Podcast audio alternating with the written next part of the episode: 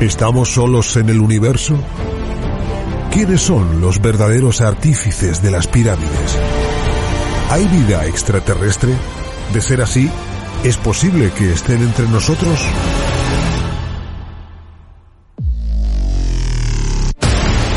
Psicofonías. Ouija. ¿Nos hablan los muertos?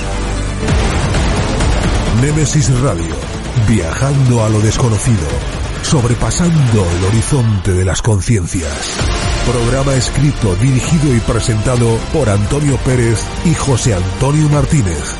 Todos los sábados a las 21 horas en Más Música Radio, 96.9 FM y másmusicaradio.com.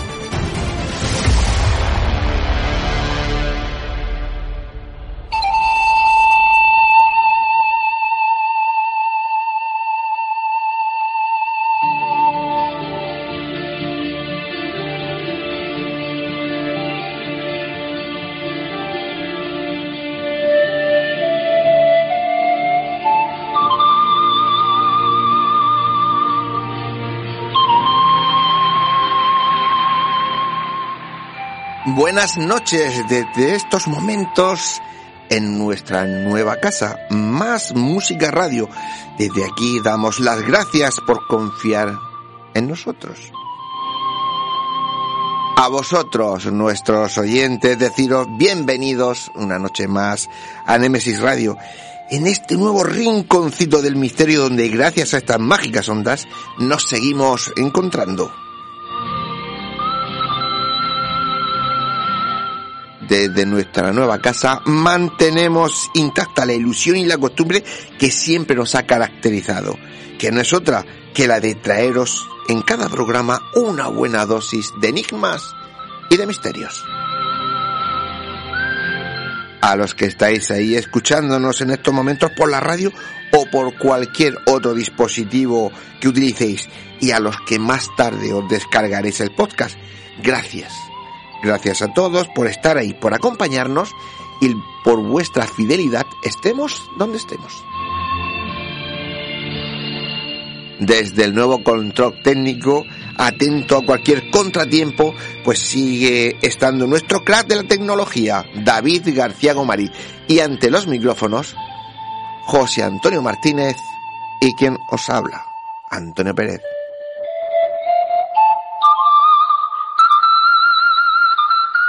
José Antonio, muy buenas noches.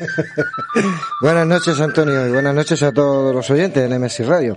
Aquí haciendo nuestro camino, poquito a poco. Es más música radio, pero haciendo nuestro camino. Efectivamente, y este es nuestro primer programa aquí, y hay que decir que estamos eternamente agradecidos a los dirigentes que han confiado en nosotros, y sobre todo por tan magnífica acogida, ¿verdad, José Antonio? Pues sí, hay que agradecer a sus directores, como son Juan, eh, Juan Fra González y Joaquín Dolera, por confiar, como has dicho antes, en nosotros y a su jefe técnico, como, como no, José Diaboli. Y bueno, a todo el equipo humano de, de, más, de más Música Radio y el grupo eh, multimedia de la región de Murcia. Efectivamente. Y bueno, como todos los programas, demasiado contenido para el poco tiempo que nos, que nos queda siempre, aunque sean dos horas, se nos queda cortísimo. Así que vamos con esta apasionante noche, con temas que traen mucha intriga y mucho, y mucho, eh, no sé cómo decirte, misterio. Misterio. Misterio. Sí. Misterio, misterio, eh. Pero antes te pregunto, no te pregunto con el concurso de masa. Pues sí, pregúntame. Lo que pasa que, a ver. Ajá.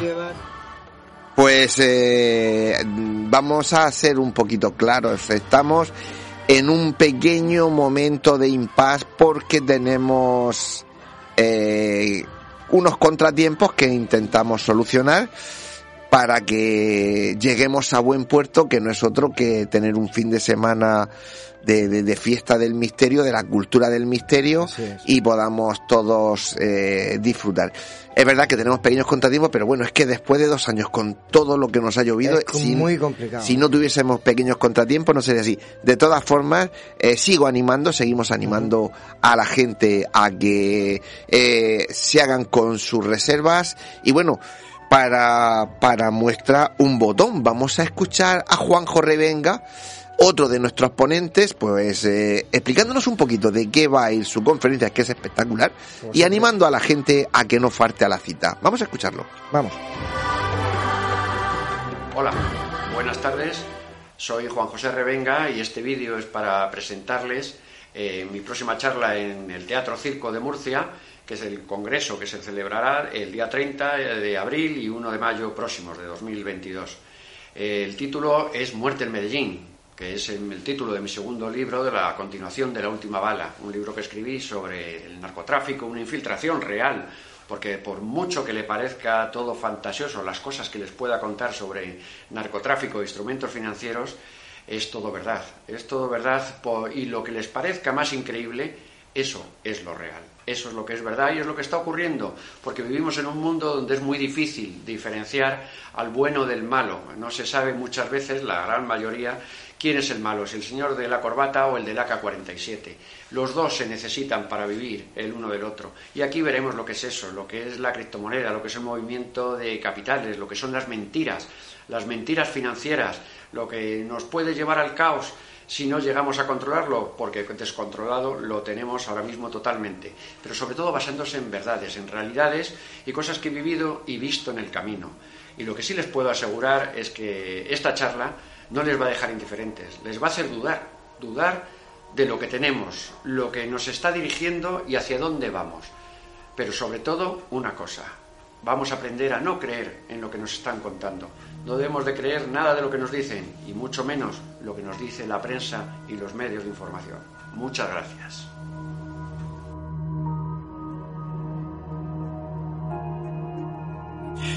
Bueno, pues eh, creo que solo con la explicación ya no dejen diferente a nadie. Como siempre. Como siempre, Juanjo Revenga tiene ese don, ¿no? Eh, además porque lo ha vivido. José Antonio, vamos con los contenidos del programa. Vamos que nos vamos. Comenzamos eh, la noche con la compañera Ana Teiser en la Puerta Oculta que nos llevará desde Tous a Salvatierra, una aventura medieval. Seguidamente, pues tenemos las noticias en MSI Radio, donde nuestro compañero Paco Torres pues nos pondrá al día de cómo está el mundo del misterio. Continuaremos con la sección en la que, de la mano de nuestro compañero Pedro Rubio, dedicamos unos minutos a recordar hechos sucedidos tal días como hoy, que fueron relevantes en el pasado, las efemérides de Nemesis Radio. En historias, cuentos y leyendas vamos a tener a nuestro compañero, el investigador, divulgador y escritor Paco López Mengual, que nos narrará la historia titulada Angélica.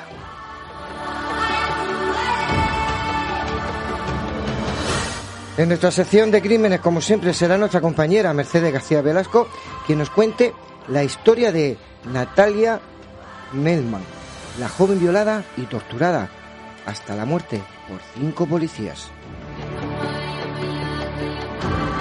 Y en nuestro debate, para terminar, pues nuestros contertulios vienen a hablarnos de espiritualidad y religiosidad, ni más ni menos. No podéis perderse.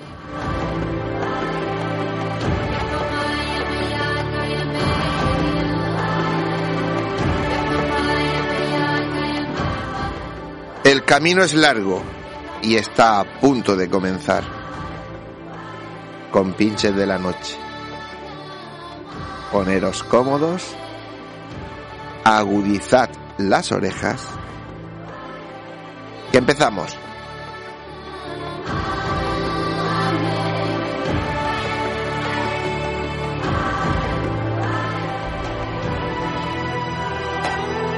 Están escuchando Némesis Radio con Antonio Pérez y José Antonio Martínez.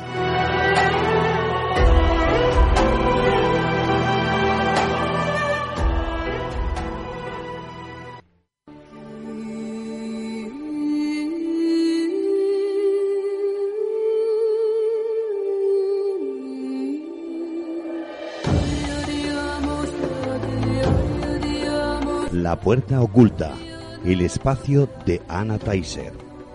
Secretos ancestrales, la vida y la muerte, otras dimensiones, realidades paralelas. Cruzamos el umbral hacia el otro lado. La puerta oculta con Anna Taiser.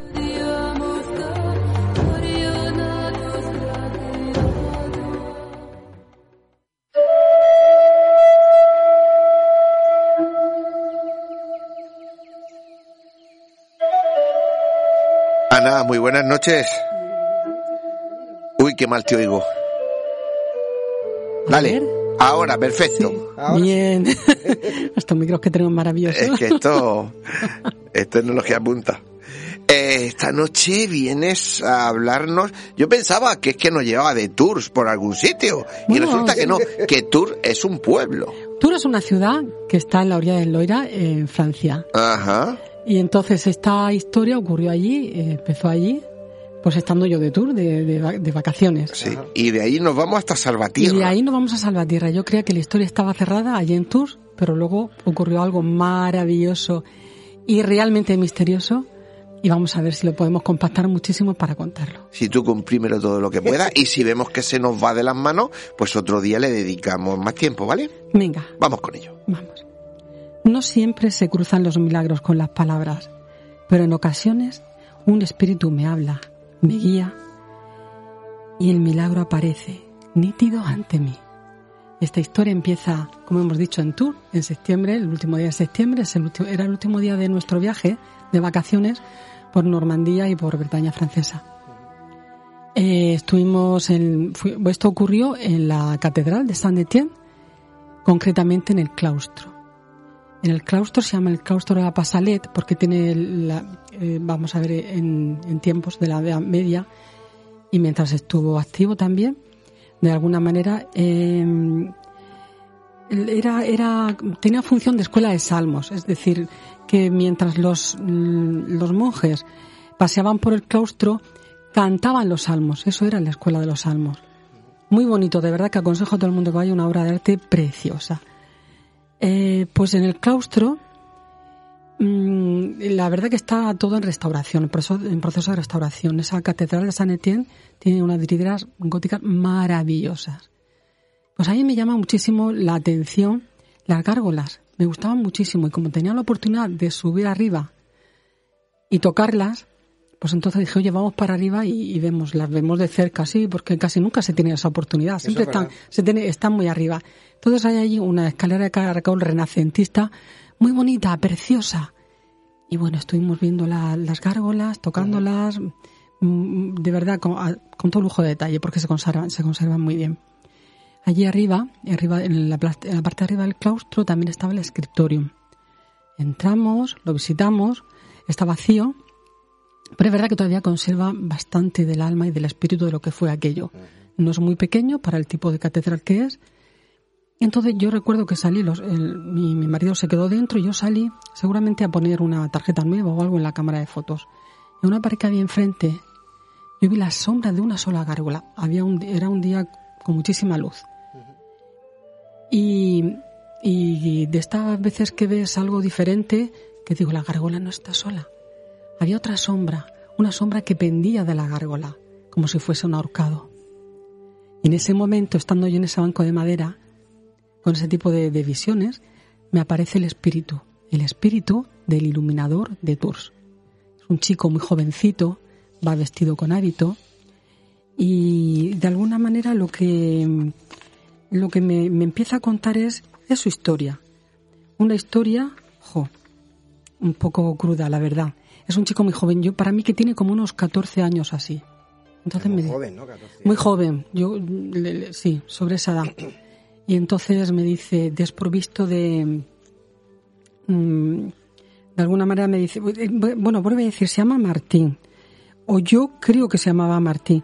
Sus primeras palabras fueron las siguientes: desprovisto de mi linaje, sin posesiones, sin legados, la iglesia fue el único sustento para mí y el único refugio seguro.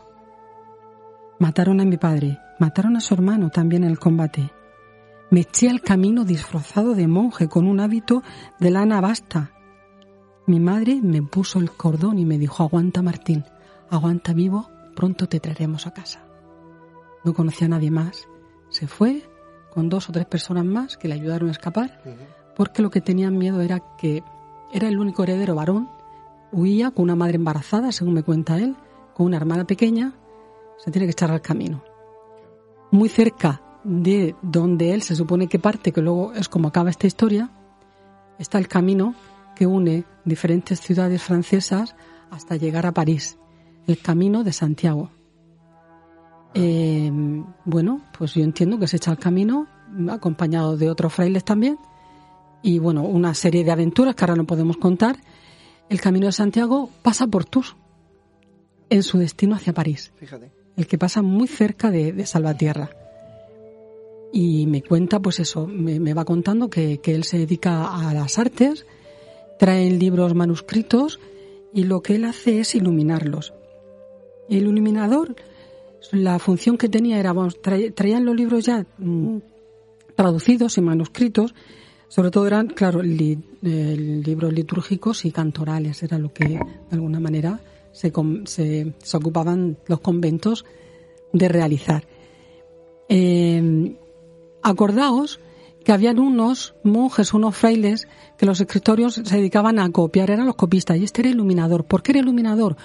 Porque se dedicaba a darle color a algunas páginas que daban el color, pero sobre todo él me decía que le gustaba mucho trabajar las letras capitulares, acordaos, son las grandes, las letras capitulares que están muy decoradas, como si fueran con, con miniaturas. Y él tiene una especie de obsesión, no puedo decir eso, a lo mejor la obsesión la tengo yo, le digo, pero claro, a través de las imágenes me va explicando lo que dibuja. Él dibuja lo que conocía en su casa. Hay que decirle, Ana, perdona que te corte, que las personas que quieran conocer eh, Sí. unas pinturas de las que vamos a hablar, Sí. las tienen en nuestra mm, página de Facebook de Nemesis Lo hemos Radio. subido, sí, y sí, también los pueden buscar como en las iglesias románicas, las pinturas de las iglesias románicas de la llanada de Álava, Salvatierra, y esta en concreto la que vamos a hablar se llama iglesia de Ah, ahí está. sí. Es muy fácil buscarlo, te sale enseguida. Perdona que te cortara, pero para Sí. que ellos también se pongan en situación que las fotos La las tienen puestas. Sí, es muy importante que la busquen porque claro. vamos a ir hablando de todo esto. En una de las capitulares yo empiezo a ver que me muestra cómo, cómo escribe, cómo dibuja unos símbolos que son círculos de color rojo. El color rojo entiendo que en aquella época, porque yo esta historia la sitúo a, a final, muy final del 13 o a primeros quizás del 14. Yo creo que más en el siglo XIV. Por eso estamos todavía en la baja edad media. Y, y, yo veo como unos círculos, unos círculos que en el centro tienen como cuatro pétalos blancos y yo en ese momento no sé interpretarlos, no sé más, de verdad. Reconozco en ese momento que no, que no, no los podía interpretar. Eh, luego me contaba que de donde venía él, subida, subía en una escalera, también dibujaba esos mismos símbolos. Círculos, dentro tienen como unos pétalos, pétalos blancos. Eh, Os recuerdo que la, el- el- la pintura roja estaba extraída, era lo, que- lo que era más fácil encontrar en el medio en el que vivían. Y bueno, era el óxido de- de- del hierro. Claro. Ahí se hacía. Bueno, entonces que no se me vaya, me, mostraba cómo él se subía en una escalera y en las paredes de lo que parecía el altar, el ábside de algunas iglesias, dibujaba lo mismo. Pues la historia se, se queda ahí ¿eh? y me cuenta otras muchas historias, cómo, cómo va desarrollándose, pero la verdad es que ahí como que a los cuatro años así, al chaval se lo encuentran ahorcado, colgado de una gárgola. Él tenía una relación imaginaria con las gárgolas. Es muy curioso porque sabía, por ejemplo, que la primera gárgola que trajeron a ese claustro de la Pasalet venía de Rohan, donde mataron a, a, esta, a, ay, a la francesa. Estoy ler- Perdona, se me ha ido. Sí, a, ¿A cuál? a la que... ¿A María Antonieta? Juana de Arco. Juana de Arco. Juana de Arco. Gracias. Aquí tenemos a Paquito. Sí, sí, en la que maré en la, en la hoguera allí. Efectivamente. Y hay una historia que en otro día os contaré que habla de las gárgolas y cómo se unieron. Perfecto. Bueno, su imaginación. Eh, bueno, pues esta historia más o menos se cierra así. Él incluso hay algunas capitulares en las que dibuja eh, lo que parece un cura eh, consagrando una iglesia, pero no es un cura porque lleva una mitra y un báculo. Y hay una escalera como en la que él se sube, que el, el, el obispo también se sube.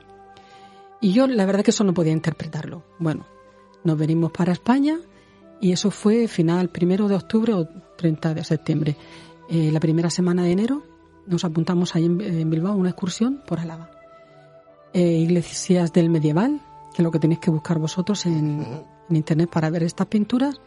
Yo no sabía lo que me iba a encontrar. Realmente las iglesias que nos encontrado, todas maravillosas. Pero cuando llegamos a esta, la de Alaitza, en Álava, es- es- son pueblecitos muy pequeños, son aldeas, e iglesias muy pequeñitas. Entonces recuerdo que la primera que entró en el grupo, pues eh, entré yo y no pude dejar, se me escapó una exclamación. Dije, "Ah, Dios mío, esto es fabuloso. Una iglesia pequeñita en la que están estas pinturas. En la guía te dice que es un misterio, pero si tú sabes algo de arte sabes que es un misterio, porque en una iglesia nunca ha habido nada que no, fueran, no fuesen pinturas alu- que aludían al- a los evangelios.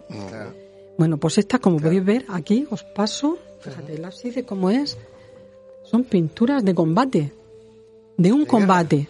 Sí, sí, de combates, de combates, de caballeros, de castillos. Y entonces, Que eso no es muy común en una iglesia. eso no es nada común, eso es un misterio. Ese misterio está sin resolver todavía. Pero es maravilloso. La guía pregunta, dice, oye, ¿no recuerdan esto a algo? Y a mí me recordaba, como acabábamos de venir, del tapiz de Bayeux. Pero el tapiz de Bayeux es del siglo, creo que es del siglo XI. Del siglo XI. Sí. Y con lo cual no podía tener relación con esto, porque Claro. esto, ahora diré por qué. Ella me decía, yo pregunté, ¿pero de qué siglo es este? Del 12. Yo sé que no es del 12 porque aquí, en uno de los combates, hay una ballesta que tiene la pata de cabra. Mirad, debajo. Aquí. Hay, un, hay una ballesta que tiene una pata de cabra. Y yo sé que la pata de cabra es una herramienta de tecnología del siglo Claro. I XIV. Las primeras se encontraron a principios del siglo XIV en la Bretaña inglesa, de Inglaterra. No me cuadraban, pero tampoco te vas a poner a hacer Sí, la son- contra Claro. a la chica que está allí de, pues de guía. Bueno, el caso es que estando en esta iglesia aparece el espíritu de una niña por allí, sonriente, graciosa, pues como su hermano, que no es un alma perdida, pero que aparece de alguna manera. Y aquí es cuando para mí se obra el milagro. Y ya cuando mm, acaban, pues la gente está preguntando, los poquitos que estábamos allí, me dice a mí, dice, mira dónde estás, mira muy bien las paredes. Y yo las miré y digo, ostras, ostras, mira, mira muy bien, mira quién hay ahí, mira, mira, mira. ¡Ah! Mira, y se me volvieron a poner los pelos de punta. Le dije, Pepe, ya lo conocéis, es Pepe mi marido. "Ah, Pepe, que me parece que está aquí la historia de Martín. Y el otro se sienta en el banco y dice, yo es que esto no me lo puedo creer. Pues anda que yo, la niña.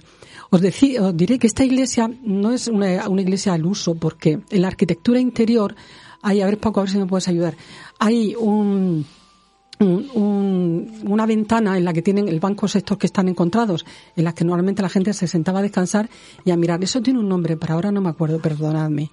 Con lo cual, si tú miras y sabes también algo de arquitectura medieval, te indica que eso fue una casa, una gran casa, una casa palaciega. Tiene ele- elementos ornamentales propios de una casa palaciega. Con lo cual, el señor, probablemente el señor de, de- de Salvatierra, el, el del condado.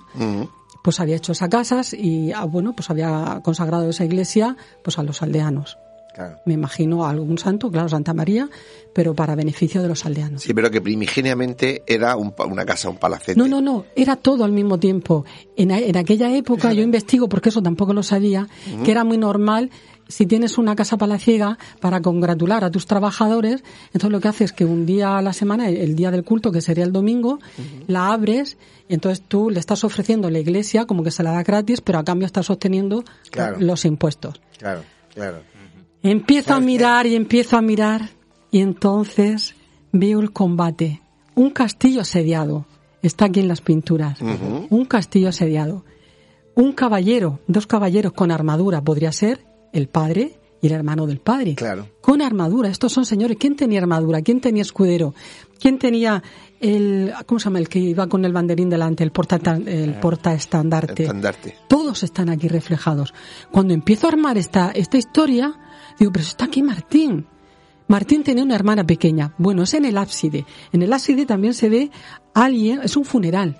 Un funeral con plañideras. Las plañideras valían muy caras, solamente las tenía la gente Claro, de, la al- gente de de alto dinero. poder adquisitivo, que diríamos ahora. Son plañideras. Luego se ve también en el ábside una serie de mujeres que tienen eh, se nota que están casadas porque tienen el barbuquejo. Lo tengo aquí apuntado porque eso tampoco me acuerdo nunca de esa palabra, perdonadme. El barbuquejo era el, ¿sabes? Sí. El, el sombrero aquí como apretado y atado aquí. Sí, que, eso era que símbolo... parecía lo que llevaban las monjas, que nada más que se le quedaba la cara sí, al sí. descubierto. Sí, pero eso eran las señoras de, de Claro. bien, llevaban eso, las que estaban casadas, era símbolo de que estaban casadas. Bueno, estamos en el ábside. En el ábside también hay motivo de celebración, además de, de estos conflictos bélicos. Yo, me está cuadrando con lo que me dijo, me está cuadrando. En la, en la parte de la izquierda del ábside hay otras pinturas todavía mucho más misteriosas. Dice, mira, me dice, mira, ¿qué te recuerda eso? Entonces hay unas mujeres que la guía decía, están mostrando sus partes íntimas, eh, simboliza la lascivia. Digo, no, están pariendo, porque les sale algo de ahí, de la vagina. están pariendo y debajo tienen un balde. Y lo más, lo más tremendo es que se ven unos soldados cómo apuñalan a alguien que está en una cuna. Infanticidio. Martín. No, Martín murió, lo mataron para que no volviese a Salvatierra a reclamar su, linaje. Probablemente le era la costumbre que cuando la mujer, em, la mujer del conde o del señor enviudaba, entonces lo que hacían era que la tomaban por esposa para conservar el linaje. Y esa mujer probablemente matarían a la niña o quizás no, no lo sé. Era un espíritu, probablemente la mataron, pero a quien sí mataron fue al hijo que llevaba dentro, como cuando Martín viajó a Tours. Probablemente tuvo un hermano y para que tampoco pudiese reclamar el linaje, mirad las pinturas, se ve perfectamente cómo matan con una espada a un niño que dormía allí.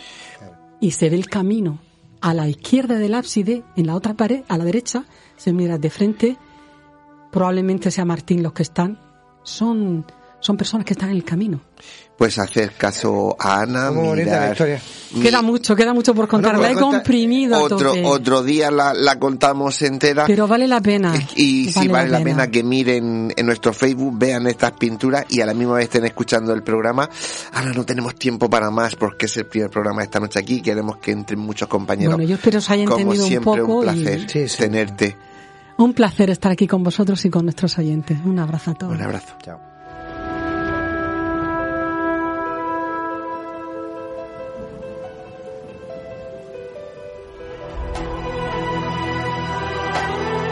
Están escuchando Némesis Radio con Antonio Pérez y José Antonio Martínez.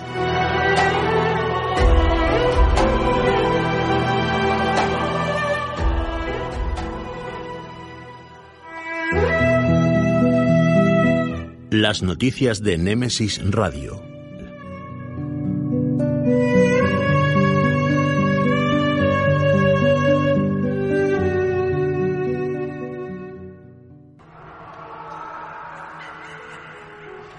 Paco, muy buenas noches. Muy buenas noches. Hola Paco. Hacía tiempo que no te escuchábamos en las noticias. Hacía tiempo que no volvía por aquí, encima con las noticias y encima después de una historia tan maravillosa, este recorrido mágico por la Edad Media. Bueno, mm, tenemos muchas noticias, como siempre, ya sabes, a comprimir. A comprimir lo más que pueda, de todas formas, pues vamos a empezar ya mismo para no perder tiempo. Y es que, mm, bueno, pues eh, por si acaso algunos no lo saben, hablamos del animal más indestructible del planeta, el tardígrado. Es el pequeño animal microscópico que en las últimas investigaciones se está descubriendo que incluso podría, mm, digamos, de alguna manera sobrevivir al llamado juicio final. Es decir, incluso a la exterminación del sistema solar. En caso de que el Sol incluso finalmente ya por viejo se infle y reviente, aún así un tardígrado eh, por ahí en el, espacio podría llegar a tener recursos hibernables para, para sobrevivir y muchas más cosas que no nos va a dar tiempo a hablar, pero se trataría de uno de esos seres que podrían eh, provocar la, la panspermia por universo. Eh, vamos con otra. La, la NASA supuestamente, vamos a decirlo, todas noticias dejaremos siempre un margen de un grado de libertad para que nuestros oyentes decidan. Eh, recibió una señal supuesta de una especie de SOS de la galaxia Andrómeda. Esto sucedía en 1998 lo cierto es que mm, lo que venimos diciendo siempre, hay un grado de, libertad en la información y eso nos pone en duda. En duda oficial no es que se niegue porque de hecho incluso se afirma contacto extraterrestre o de cierto tipo de comunicaciones intergalácticas a través de las desclasificaciones últimas en Inglaterra del fenómeno ovni. Los archivos desclasificados de Inglaterra que por cierto recomiendo buscarlos porque están ya a disposición del público en general también. Eh, se aclara también uno, uno de los misterios eh, en México que fue recientemente la caída de la muerte masiva de una bandada de aves, cosa que de vez en cuando hemos hablado en este programa, incluso en tertulia. Y estas caídas de aves muertas resulta que en el vídeo que se grabó, donde, donde se situaba una cámara situada en la calle, eh, se pudo llegar a la conclusión de que dicho fenómeno se había producido por, parte de la investigación oficial del medio la procuradora la procuraduría perdón federal de protección al medio ambiente Profepa llega a la conclusión de que se trataría de que uno de los, de los de las aves tocó el tendido eléctrico y al volar tan cerca una de otras, la carga eléctrica comunicó, hizo masa con el resto de las aves cayendo muertas. pero no se ve ningún tipo de rayo ni nada. No, no, no, no, no simplemente el hecho de que la bandada eh, pasa sobre los tendidos eléctricos y, empieza a caer. Prácticamente en un momento. Claro. Bueno, eso siempre tiene que dar una explicación lógica. Pasamos con otra, si os parece. Eh, el misterio de la Torre del Diablo se vuelve a mencionar estos días en, en OK Diario. Eh, y eh, es una historia, pues vamos a ver, eh, geológicamente bastante misteriosa. No se sabe la procedencia de esta enorme montaña vertical que tiene forma de, árbol de, tronco cortado y que en lengua lakota eh, era llamado Mato Tipila, que se traduce como Torre del Oso. Viene de una antigua leyenda en la cual el oso del Gran Espíritu, la Torre del Oso, puso en salvo a una a unas siete niñas huyendo de un oso que iba a asesinarlas y que eh, se ha convertido en un lugar eh, lleno de leyendas, mitos y, y demás misterios. Asimismo, eh, también hay que decir que allí está prohibido hacer turismo tipo escalada. Es tan sagrado el lugar que no vaya uno a escalar allí ni a subir porque no le van a dejar. eh, y bueno, con esto pongo punto y final y recordando eh, para los amigos de los amantes de, digamos, de las conspiraciones y los hechos históricos que estamos viviendo lamentablemente la, la desgracia de Rusia contra la invasión de y nos va a dar que hablar también. Todo esto del cambio climático, la energía, pues quiera que no, va, va involucrado en todos estos acontecimientos que desgraciadamente vivimos. Nada más y, ahí os lo dejo. Vale, vale, Paco, como siempre, ¿eh? ¿Eh? ¿Eh? Rápido, eh, en cortico y al pie. Sí, señor. Muy bien, Paco, muchísimas gracias.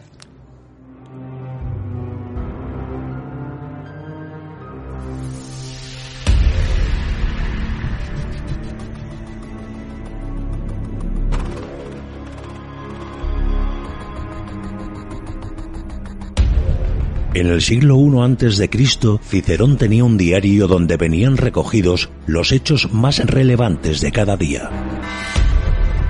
Acontecimientos notables que deben ser recordados, pues son huella inmemorial de nuestro pasado y que debemos conocer para saber quiénes somos, qué hacemos y por qué estamos aquí. Y por ello nunca deben ser olvidados. Para Cicerón era su efémeris. Hoy en día son las efemérides de Némesis Radio.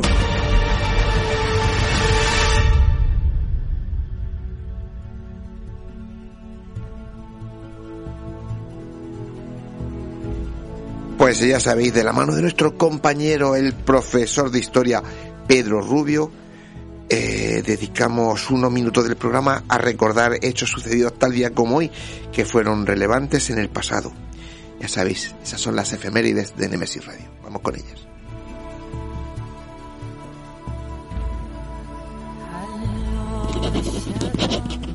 Hoy es 26 de febrero del año de gracia 2022. en mi mente convergen relatos, hazañas, semblanzas, crónicas únicas que es preciso traer a nuestro presente y no olvidar, pues ya forman parte de la historia viva y única del ser humano, de nuestra historia.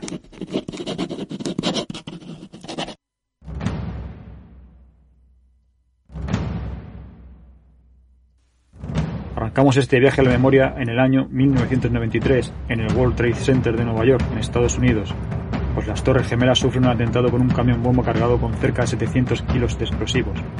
Mueren seis personas.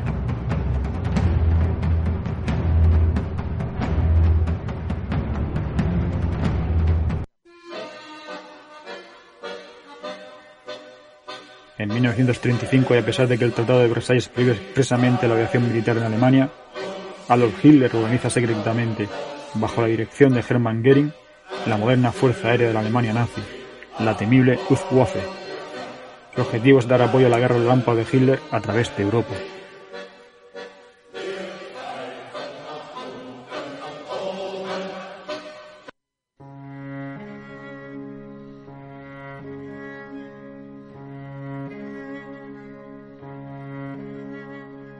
En el siglo XIX y en el año 1885, en Alemania, se da por clausurada la Conferencia de Berlín, en la que 14 países europeos y Estados Unidos, reunidos desde noviembre de 1884, han tratado asuntos relacionados con las reclamaciones comerciales y territoriales del continente africano, sobre lo que se dará en llamar el reparto de África. Finalmente se llega a un acuerdo sobre la posesión de las tierras en la cuenca del río Congo y se establecen las bases generales para justificar posteriores ocupaciones. Hasta mediados del siglo XX, África estará bajo la acción del imperialismo europeo.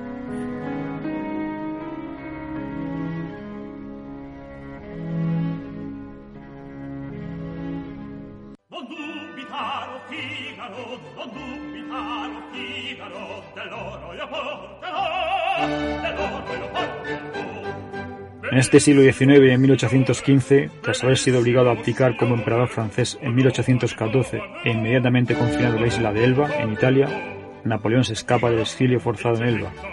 Llegará refortalecido a París el 20 de marzo, dando inicio al gobierno de 100 días.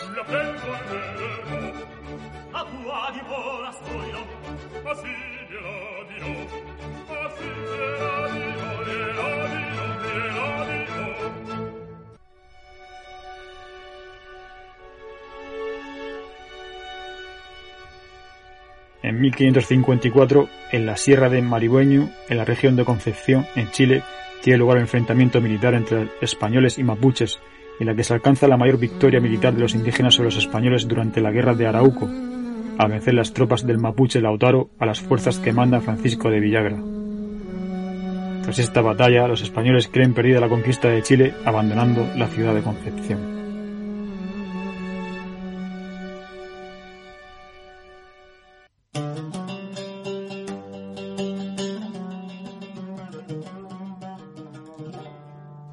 Es el año 747, pero antes de Cristo, y se sabe que en este día comienza el periodo más rico y productivo del imperio babilónico con el reinado de Nabonazar, que estará en el poder hasta el 734 a.C. Se fomentará la astronomía y la historia escrita. Le sucederá a su hijo Nadino, que será asesinado en una revuelta.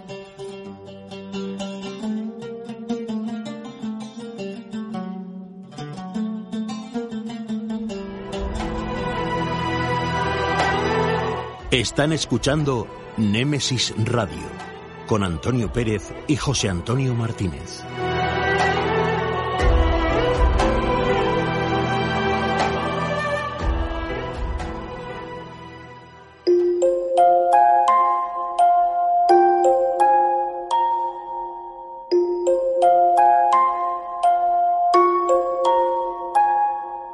Es el momento. Es la hora de adentrarnos en el enigmático mundo de las historias, cuentos y leyendas.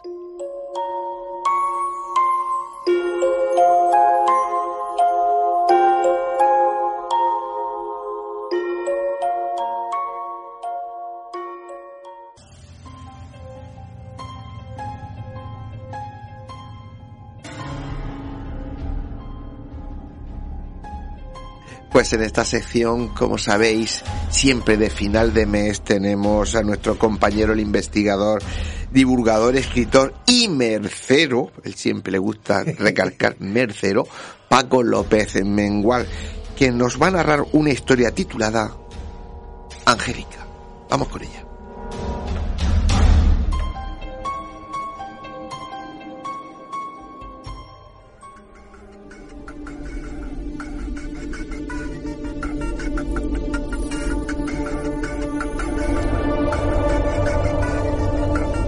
Historia que vamos a narrar hoy se titula Angélica. Durante un tiempo fui gran aficionado a practicar la Ouija. Todos los sábados por la noche un pequeño grupo de amigos nos reuníamos alrededor de un tablero de madera que contenía las 28 letras del alfabeto y los números del 0 al 9. Poniendo nuestro dedo índice sobre el culo de un vaso vacío colocado boca abajo, intentábamos entrar en contacto con el espíritu de alguna persona fallecida que, aunque no la veíamos, se encontraba en aquella habitación. El vaso se iba desplazando lentamente sobre la tabla hasta llegar a una letra. Luego se desplazaba hacia otra y así hasta formar una palabra. Le preguntábamos quién era, cómo había muerto y qué quería de nosotros. En ocasiones, tal vez al encontrarse la habitación libre de espíritus, el vaso no se movía. Era entonces al hallarnos ante esa desesperante situación cuando invocábamos a Angélica. Ella siempre acudía, nunca fallaba, pero a todos nos aterraba sentir su presencia entre nosotros. Conocíamos bien su historia. Angélica era una chica de nuestra edad que una tarde al salir del instituto acompañó a un grupo de amigos a una casa para practicar la Ouija. La vivienda, propiedad de la abuela de uno de los compañeros, estaba deshabitada, ya que la anciana había fallecido unos meses antes. Esa tarde, el espíritu que vagaba por aquella habitación estaba muy hablador y el vaso se movía con rapidez. De aquí para allá, contestando a todas las preguntas. Todo marchaba bien hasta que alguien hizo una terrible consulta. De los que estamos alrededor de esta mesa, ¿quién va a ser el primero en morir? De pronto, como si le hubiese molestado la pregunta, el vaso dejó de deslizarse y comenzó a temblar sobre el tablero. Los estudiantes asustados contemplaban atónitos la siniestra vibración cuando estalló.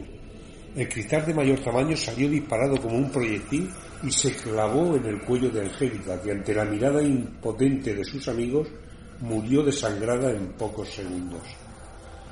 Durante un tiempo, la muerte de Angélica fue muy comentada en los patios de los colegios y en las reuniones de amigos de todo el país. Muchos aficionados al espiritismo comenzaron a solicitar su presencia en las sesiones de Ouija. Ella siempre aparecía desvelando espeluznantes noticias que lograban estremecernos. Yo nunca lo hice, pero los más atrevidos invocaban a Angélica para conocer la fecha exacta de su propia muerte. Para que el espíritu de la chica apareciese, había que seguir un estricto ritual. El interesado en saber cuál sería su último día de vida debía encontrarse solo, sin ningún tipo de compañía, en el interior de una casa. Debía situarse de pie ante un espejo de cuerpo entero, sujetando con las dos manos unas tijeras abiertas. Entonces diría nueve veces, ni una más ni una menos, y en voz alta el nombre de Angélica. Tras unos segundos de espera, la muchacha aparecería tras él reflejada en el espejo. En ese momento empezaría a enturbiarse el cristal hasta quedar totalmente empañado. Sería entonces cuando Angélica, pasando el brazo por encima de su hombro, escribiría con la yema del dedo en el espejo la fecha de su muerte.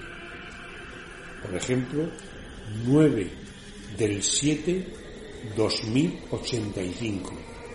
Eran muy pocos los que se atrevían a practicar el ritual. Un día apareció en los periódicos una pequeña noticia que logró que muchos dejáramos de invocar para siempre a Angélica. En un barrio de Valencia, al regreso de una cena con amigos, unos padres descubrieron el cadáver de su hija. Estaba tendido en el suelo del dormitorio matrimonial, con unas tijeras clavadas en la espalda. En el espejo del armario, que de forma extraña estaba empañado, se podía leer la palabra hoy.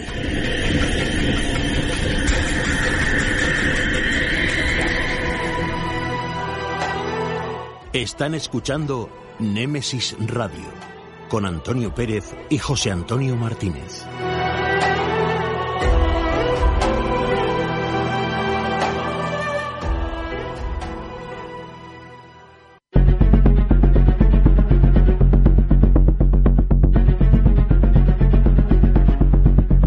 Hablemos de crímenes en Némesis Radio.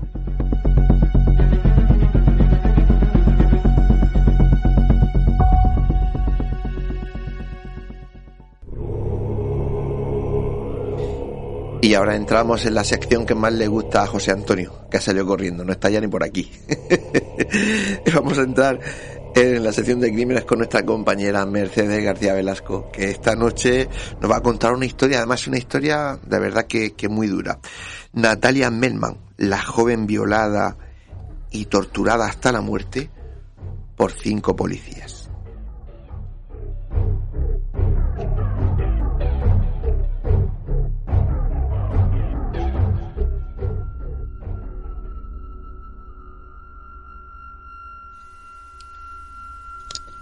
Viajamos a Argentina, al febrero de 2001,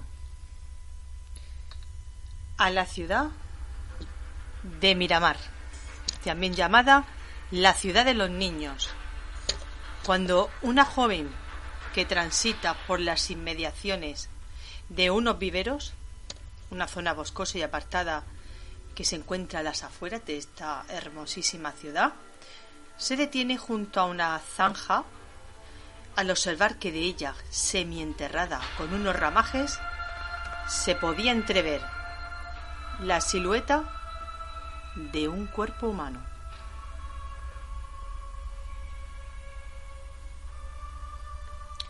Cuando llegan los cuerpos de seguridad, se percatan de que el cuerpo se encuentra en avanzado estado de descomposición, de putrefacción, con la chaqueta y el top que llevaba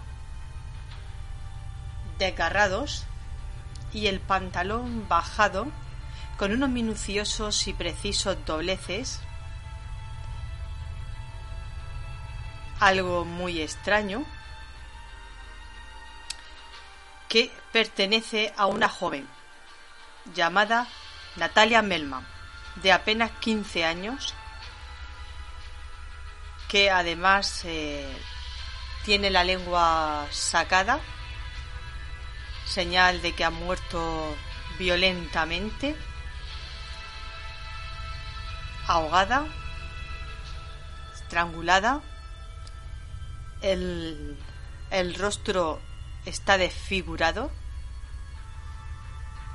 y eso hace que sea eh, muy complejo, muy compleja su identificación. Esta joven eh, llevaba cuatro días desaparecida desde que su madre, Laura Calampuca, se había percatado de que su hija no había vuelto a casa aquella madrugada del 4 de este mes, desde que se marchara con, con unas amigas. Conociendo bien que su hija no había vuelto sin eh, avisar e informar, porque era una muchacha que siempre que se marchaba, estuviera donde estuviera, ella informaba siempre a sus progenitores de dónde estaba, de su localización y de con quién estaba, de con qué compañía estaba en cada momento. No era una joven que se soliera marchar así porque así y sin avisar se habían organizado eh, desde, su desaparición diversas batidas eh, de búsqueda para intentar eh, dar con su paradero en casa de sus amistades, amigas y amigos, en centros hospitalarios, clínicas e incluso en la zona de la costa y los acantilados, porque era una zona costera. Bueno, habían ido allí a buscar, a, ver, a buscarla, a ver si había tenido algún eh, accidente y nada de esto arroja ninguna pista sobre su posible paradero. Algo que había llevado a los padres eh, totalmente a denunciar su desaparición horas después, aunque eh, las autoridades, tras su investigación, arroja ninguna pista sobre su localización o posible de Natalia. Así es que, bueno, eh, Natalia había sido vista por última vez en ese bar, como digo, con sus amigas, tomando un bar que se llama Amadeus, local de ocio, que es muy frecuentado por la gente joven de esta edad. Pues allí había estado eh, bastante tiempo tomando algo con con esas colegas y allí se le había perdido la pista tras salir aireada del, del, local, instantes después de que ella se hubiera dirigido al chico con el que salía para intentar volver de nuevo con él y comprobar que el joven ya estaba con otra chica. Algo que la hizo salir muy enfadada del local y a toda prisa para no volver a verla con vida nunca más. Hasta que cuatro días después de su desaparición, un joven, esta, esta persona, esta joven que pasea su perro junto a esos viveros a las afueras, se detiene junto a la zanja y encuentra el cadáver de Natalia. Bueno, la autopsia eh, se le practica el cadáver y arroja datos eh, aún más inquietantes, si cabe, sobre su eh, desaparición y posterior fallecimiento. Resultaba que como consecuencia de haber sido inmovilizada, y haber tratado la joven de defenderse, pues ella presentaba moretones en los muslos, brazos y antebrazos, además de mostrar numerosas quemaduras realizadas con cigarrillos por todo su cuerpo e inclusive por las manos. El tabique nasal eh, lo tenía roto, se lo habían roto y además eh, parte del cráneo también tenía roturas en los huesos por un golpe violento que le habían propinado sobre el mismo. Pero la autopsia arrojaba también otro dato que todo ya se temía y que se veía venir. La joven había sido violada, pero no por uno y por dos. Había sido violada por hasta y violentada por hasta cinco individuos, cuatro de ellos identificados, su ADN, y uno sin identificar. Además de la evidencia de cómo habían estos, eh, estas personas acabado cruelmente con su vida, esta, esta manada. Y era que la habían estrangulado con un cordón de sus propias zapatillas, atado en su cuello con un doble, con un doble nudo. Durante el juicio, y pese a que estos eh, personas son rápidamente identificadas en la base de datos. Se trata de unos policías corruptos que, por supuesto, tratan de negar su participación en este crimen tan brutal, con esa tortura, vejación, violación y muerte de la joven. Aunque ellos trataron de negarlo todo, esas acusaciones, la verdad de lo que le ocurrió a aquella joven, aquella fatiga madrugada, salió a reducir. Tal como sus amigos habían testificado ante la policía, Natalia, después de haber pasado varias horas en el local de ocio con los amigos, se había acercado efectivamente a la mesa de su ex con la intención de retomar la relación y al descubrir que estaba con la otra chica, ella había salido completamente sola porque había salido aireada del local en dirección a su casa ella se dirigía a su vivienda. Una vez en la calle, al andar tan solo unos pocos metros, se tropezó con tres hombres en la acera. Tres hombres de mediana edad que se identificaron como policías, mostrándole inclusive las placas de identificación, que eh, rápidamente la comenzaron a interrogar con preguntas incómodas que no venían a cuento ni a caso. Aunque ella creyendo que nada malo podía ocurrirle, ante los cuerpos de seguridad mm, y no sospechó absolutamente nada, pues eh, se disponía a seguir caminando cuando le salía a su encuentro otro sujeto, el gallo, un delincuente con vínculos con las fuerzas del orden y la seguridad, que la abordó e inmovilizó violentamente para introducirla en el maletero de el furgón que tenía aparcado allí mismo en la calle y colocarle unas esposas para inmovilizarla allí mismo en el maletero. Los otros policías también subieron rápidamente al automóvil y se, se dirigieron hacia Copacabana, un lugar apartado a las afueras de la ciudad, donde ya tenían sus castores preparada a tal efecto una cabaña, sin luz, sin agua, sin prácticamente nada, donde les esperaba, impaciente, un sargento de policía, que, bueno, él creía que esta joven era un presente, un regalo que le habían traído sus compañeros, los otros policías corruptos, por su cumpleaños.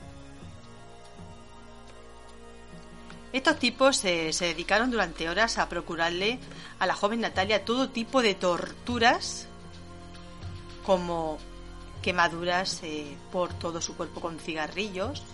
Se dedicaron a propinarle fuertes golpes, patadas, cortes. Estamos hablando de una muchacha de un metro setenta y seis para continuar violándola de manera grupal, en turnos, y finalmente arrebatarle la vida estrangulándola con el propio cordón de sus deportivas. Los agresores además, y según el informe de la autopsia, pudieron suministrarle para vencer su resistencia, porque como digo la chica era una chica bastante fuerte y alta, una cantidad de alcohol altísima, que es lo que encontraron en la autopsia. Luego de cometido el homicidio, pues se presume que mantuvieron el cuerpo ya sin vida de la joven durante cuatro días en la casa. Cuatro días que ese cadáver estuvo allí retenido para más tarde, eh, luego de comenzada la búsqueda de Natalia por sus padres y la gente de Miramar, trasladar sus asesinos el cuerpo a la zanja del vivero, donde fue posteriormente encontrado. Por lo que en octubre de 2002, un año después, el Tribunal de Mar de Plata de Argentina condena a cadena perpetua a los efectivos de la policía, a los cabos Ricardo Suárez y Ricardo Anselmini, Óscar Echenique, acusados por este crimen de secuestro, detención ilegal, abuso sexual agravado y homicidio con ensañamiento, alevosía y en cooperación necesaria con otras personas. Otro de los detenidos, un tal Gustavo Fernández, alias El Gallo, también fue detenido y recibió una condena de 25 años que fue reducida a 10 por su actuación como la persona que abordó, que secuestró en plena vía pública a Natalia Melman y la llevó y entregó a sus captores, a sus asesinos y violadores. Quien obtuvo mejor suerte fue el sargento, eh, un tal Ricardo Panadero, quien había sido sobreseído antes de la elevación a juicio de la causa. Ahora, 17 años después, eh, aunque le había salido bien la jugada, pues eh, fue sometido al proceso oral y público de la Corte Suprema Provincial, que, bueno, dispuso que se revocara aquel sobreseimiento de la causa y el caso volviera a primera instancia. Parece ser, según eh, indica la prensa, que nunca hubo voluntad de investigar a este sargento, a Panadero, que fue uno de los asesinos de Natalia, pero que finalmente eh, pudieron reabrir el caso y llegar a juicio oral desde la Corte Suprema. Desde octubre de 2017 se sabe que los tres policías condenados gozaron de salidas transitorias, pese a esa condena, cada dos semanas. Pero tras los reclamos de los familiares de Natalia, un año más tarde el Tribunal de Casación anuló este beneficio.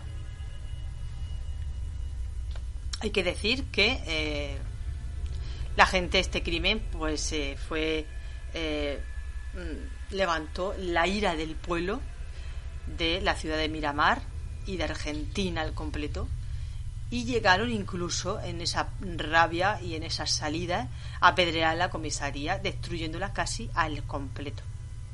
El caso eh, adquirió una relevancia muy grande en su día eh, y las autoridades eh, gubernamentales como Fernando, el presidente Fernando de la Rúa y su ministro de Seguridad Ramón Verón se vieron en la obligación de relevar de su cargo al comisario Carlos Grillo, encargado de iniciar de la investigación de Natalia porque aún sigue sin conocerse la identidad del quinto sujeto de ese perfil de ADN que se encontró en el cuerpo de Natalia Melma y que a fecha de hoy es un misterio sobre quién puede estar detrás de él, quién es el rostro de ese quinto asesino.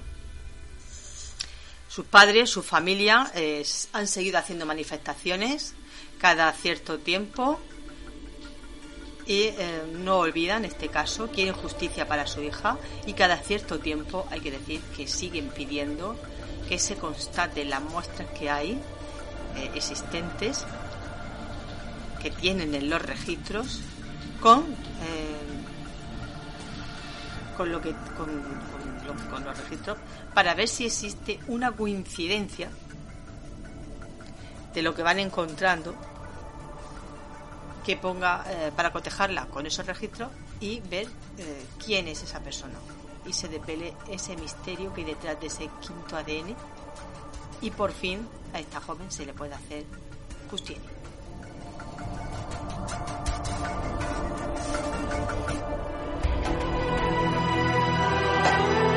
Están escuchando Némesis Radio con Antonio Pérez y José Antonio Martínez.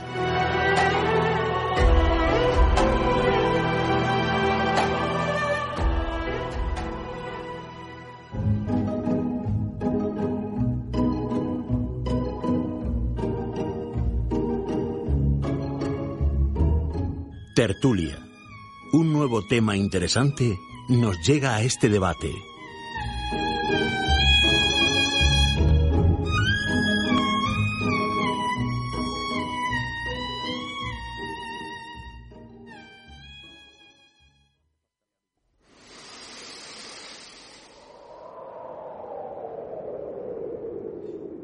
Pues eh, ya entramos en tiempo de debate y como de costumbre traemos un tema muy interesante y a la vez controvertido. Sobre todo últimamente, transformación espiritual. Podríamos empezar a hacernos preguntas, José Antonio, pero tenemos aquí una serie de contertulios que yo creo que saben bastante más que tú y que yo de esto. Yo voy a presentarlo esta noche, que ellos saben muchísimo más que yo, seguro. Y, además, mm, seguro que mm, va a dar gusto hasta, hasta oírlo y todo. Venga, vamos. Bueno, vamos a presentarlo los que esta noche van a participar en esta tertulia de debate, como digo yo, que más bien va a ser una tertulia, creo yo. Y le damos la bienvenida pues a Pedro Juan Martín, buenas noches, bienvenido. Buenas noches, bienvenido. Carolina Lero de Tejada, buenas noches. Buenas noches. Eh, María Ambera, buenas noches. Hola, buenas noches. Y don Salvador Sandoval. Digo Sandoval porque mm, hoy, hoy mandas tú, ¿eh? Ah, pues Yo me me callo. dices lo de Don. Ah, vale, vale. Muchas gracias. Buenas noches. Muy bien, pues vamos a ver, eh, ya fuera de broma, eh, espiritualidad y religiosidad. Eh, pero Juan Martín, ¿por dónde podríamos empezar? Bueno, la verdad es que pues, deberíamos de empezar por lo menos con una mirada antropológica desde dónde, desde dónde nos nace esto, ¿no? Es decir, de dónde tenemos ese sentido de la trascendencia. Y la verdad es que a lo largo de, de la historia de la humanidad, por lo menos a donde, a donde nos llevan lo- los recuerdos de nuestros ancestros, nos podríamos referir a- al hombre primitivo. Es decir, el mundo de los sueños siempre se ha considerado como un mundo de tránsito entre esta realidad y otra. Es posible que esas primeras visiones que tuviera los primeros chamanes de personas que habían fallecido y los veían después en sus sueños, le hacían contemplar como que había una vida más allá de esta vida física, ¿no? Y de alguna manera eso se, se fue instaurando en ese inconsciente colectivo y aquellas personas, en ese caso fueron los chamanes quizás los primeros, que tuvieron acceso a ese, a ese otro mundo que estaba más allá del mundo físico, ¿no? Por ahí la antropología es la que nos da las primeras pistas de esa búsqueda de qué hay más allá cuando cruzamos el umbral de, de la vida aquí, ¿no? Y yo creo que a partir de ahí es cuando se empezamos ya posteriormente, se empiezan a articular, pues eso, los sacerdotes que su- suplen de alguna forma a los chamanes, a partir de ahí aparecen jerarquías, aparecen ya la religión un poco más organizada, pero al final todo podríamos consistir es en buscar respuesta a qué hay más allá de, de esta vida, ¿no? Y bueno, pues eh, esto de alguna forma pues lo hemos podido mantener y vivir a través de religiones que se han reglado y han mantenido un mensaje muy claro. Yo creo que en este caso eh, el triunfo de, de la Iglesia Católica es un triunfo claro de haber mantenido un mensaje durante más de dos mil años y esto mm, es un valor en ese sentido, un mensaje que apu- apuesta por una serie de cosas en ese sentido y que son dogmas de fe en muchos aspectos, pero que estamos en un momento quizás de transición, sobre todo pues desde la década de 1960 para acá, después de la Segunda Guerra Mundial, eh, estamos en un momento de transición que ahora mismo pues se están buscando nuevas alternativas, nuevas búsquedas, las personas tienen una necesidad de seguir saciando esa necesidad de, de espiritualidad, pero ya no lo quiere hacer de una forma vinculada a una religión, sino que busca una espiritualidad más libre, ¿no? Y yo creo que es ahora cuando, pues es bueno que estando aquí, además esta fue una conversación informal que tuvimos Salvador y yo en el último programa que coincidimos y dijimos, pues este es un tema que merece la pena pues debatir un poco sobre él, cómo estamos, eh, hacia dónde vamos y cuáles son los escenarios que se pueden plantear. María. Pues yo quisiera exponer un poco mi, mi experiencia, porque mm, podemos mirar el significado de espiritualidad, podemos darle muchísimos sentidos y tal, pero mm, en definitiva, eh, a donde me lleva el preguntar eh, qué es la espiritualidad me lleva a, a mi adentro, a mi interior. Y entonces, en realidad sí que veo que, que la espiritualidad no es algo de fuera que me llega, ni me lo trae una religión, ni me lo puede aportar un libro, ni una película, ni siquiera una persona, ni un sacerdote, ni un chamán, ni nadie. Eh, yo quisiera, pues eso, de transmitir que desde dentro del ser de cada uno nos nace la espiritualidad y realmente desde ahí es de donde existe el deseo de no tanto responder a, preguntas de dónde vengo, a dónde voy, que son más de tipo filosófico existencial, sino responder a preguntas esenciales. Y la espiritualidad no responde directamente, sino que es un trabajo, una capacitación interna que uno desarrolla a través del, bueno, de muchísimos factores que que también digo, pueden haber componentes externos, pero lo más importante desde mi punto de vista por experiencia es el, eh, el enfoque interno y, y sobre todo la visión interior hacia más adentro, hacia lo esencial, que en definitiva es lo divino que, llevamos cada uno de nosotros. Y además eh, requerimos de un ritual, siempre asociado a, la espiritualidad, a ese contacto íntimo interno con, lo divino. Desde ahí yo empezaría a caminar. A caminar.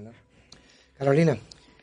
Pues eh, para mí, bueno, visto, hablo de, como una experiencia personal y, y, mi opinión es que claramente estamos en un inicio de despertar de conciencia que va muy unido al aumento de, ansias de una mayor, de vivir con una mayor espiritualidad. En ese sentido, y vuelvo a decir que hablo de mi experiencia, para mí el, el punto álgido fue, fue el COVID. El COVID llegó y, nos hizo parar a todos. Sí, pero en seco. En seco fue así y, y tuvimos que parar. Y, y parar significó empezar a escucharse más a uno mismo, parar la mente, quizá empezar a meditar, eso fue mi caso, meditar es pensar en el aquí y en el ahora, dejar de pensar en el, en el pasado. Dicen que quien constantemente está pensando en el pasado tiene cierta, cierta tendencia a la depresión o quien está constantemente pensando en el futuro está siempre con, con, ansiedad. Pues bien, es meditar, es parar y pensar en el aquí y en el ahora, empezar a conectarte contigo mismo, empezar a plantearte cosas, echar una mirada atrás, que eso duele, hmm. Y empezar a valorar y hacerte responsable de tus decisiones eh, que has tomado y, que bueno, que el resultado de tu vida no ha sido culpa absolutamente de nadie, sino de tus acciones, de tus decisiones. Y bueno, en mi caso, para mí la, meditación fue, fue una puerta y se empezaron a abrir, pues bueno, pues todo un mundo de sensaciones y, y, conectar conmigo misma y empezar un, recorrido en el camino espiritual. Salvador. Yo, eh, cuando estaba oyendo antes a, a Pedro en su intervención, hablando de, de quizá del origen de la experiencia religiosa en, los sueños de los chamanes y tal, me he acordado de un dato que leí hace, hace mucho tiempo. Es que los arqueólogos se sorprendieron al, excavar en, en, cuevas que habían sido habitadas por osos, que junto a los a, restos óseos de huesos había también huesos de seres humanos. Entonces han llegado a la siguiente conclusión. Los seres humanos primitivos veían que un oso se metió en una caverna y ya no salía hasta pasados seis meses. Eso lo, el, el, hombre primitivo lo interpretó como un acto de muerte y resurrección. Y entonces enterraban a sus muertos en las, en las cavernas de los osos por esa, precisamente por, con la idea de que así resucitarían. Entonces yo creo, yo creo que la trascendencia es una eh, nostalgia, es una nostalgia que llevamos, con la que nacemos, y en el fondo mm, yo creo que es como el, el regreso al origen, es decir, a lo que ya hemos sido. Es una recuperación de algo que, que perdimos en un momento determinado y, que tenemos en el fondo de nuestra alma, de nuestro ser, de nuestro corazón, de nuestro espíritu, tenemos una ansia constante de volver a ello, de aferrarnos a ello. Y yo creo que a poco que estemos atentos a esa voz que, que sale de dentro y que nos indica que ese es el camino, yo creo que eso es innegable. En ese sentido, y tomando la estela de, de lo que acaba de comentar Salvador, hay una, una corriente de pensamiento nueva que se está instalando en Occidente. Hay dos formas de afrontar la, espiritualidad marcada claramente por una visión orientalista y una visión occidental más moderna, etcétera, etcétera.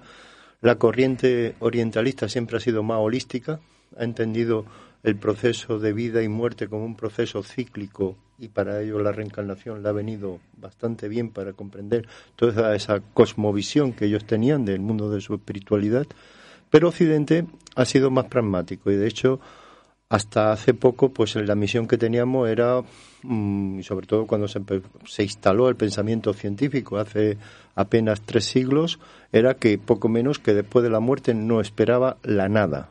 Es decir la nada como solución a claro ahora mismo se nos está instalando un, un pensamiento en ese en ese sentido que está llamándonos a una nueva espiritualidad. Tiene que ver con lo que ha dicho Carolina, de esos, y lo que ha dicho Miriam, de esos procesos de interiorización, de esos procesos de esa mirada hacia adentro, porque hay como un reconocimiento en esta nueva línea de pensamiento, es que yo soy o tengo la divinidad o una chispa de la divinidad o una parte de la divinidad ya dentro de mí, no necesito a nadie que intermedie para yo poder potenciar esa esa divinidad que hay dentro de mí, y entonces se establece un, ciclo de pensamiento que nos dice, vale, somos unidades psicobiológicas desde un punto de vista de la ciencia, pero formadas básicamente por un cuerpo físico, por una conciencia, que es donde estamos ah, trabajando, y por un alma o espíritu, depende cómo le quedamos de la forma, ¿no?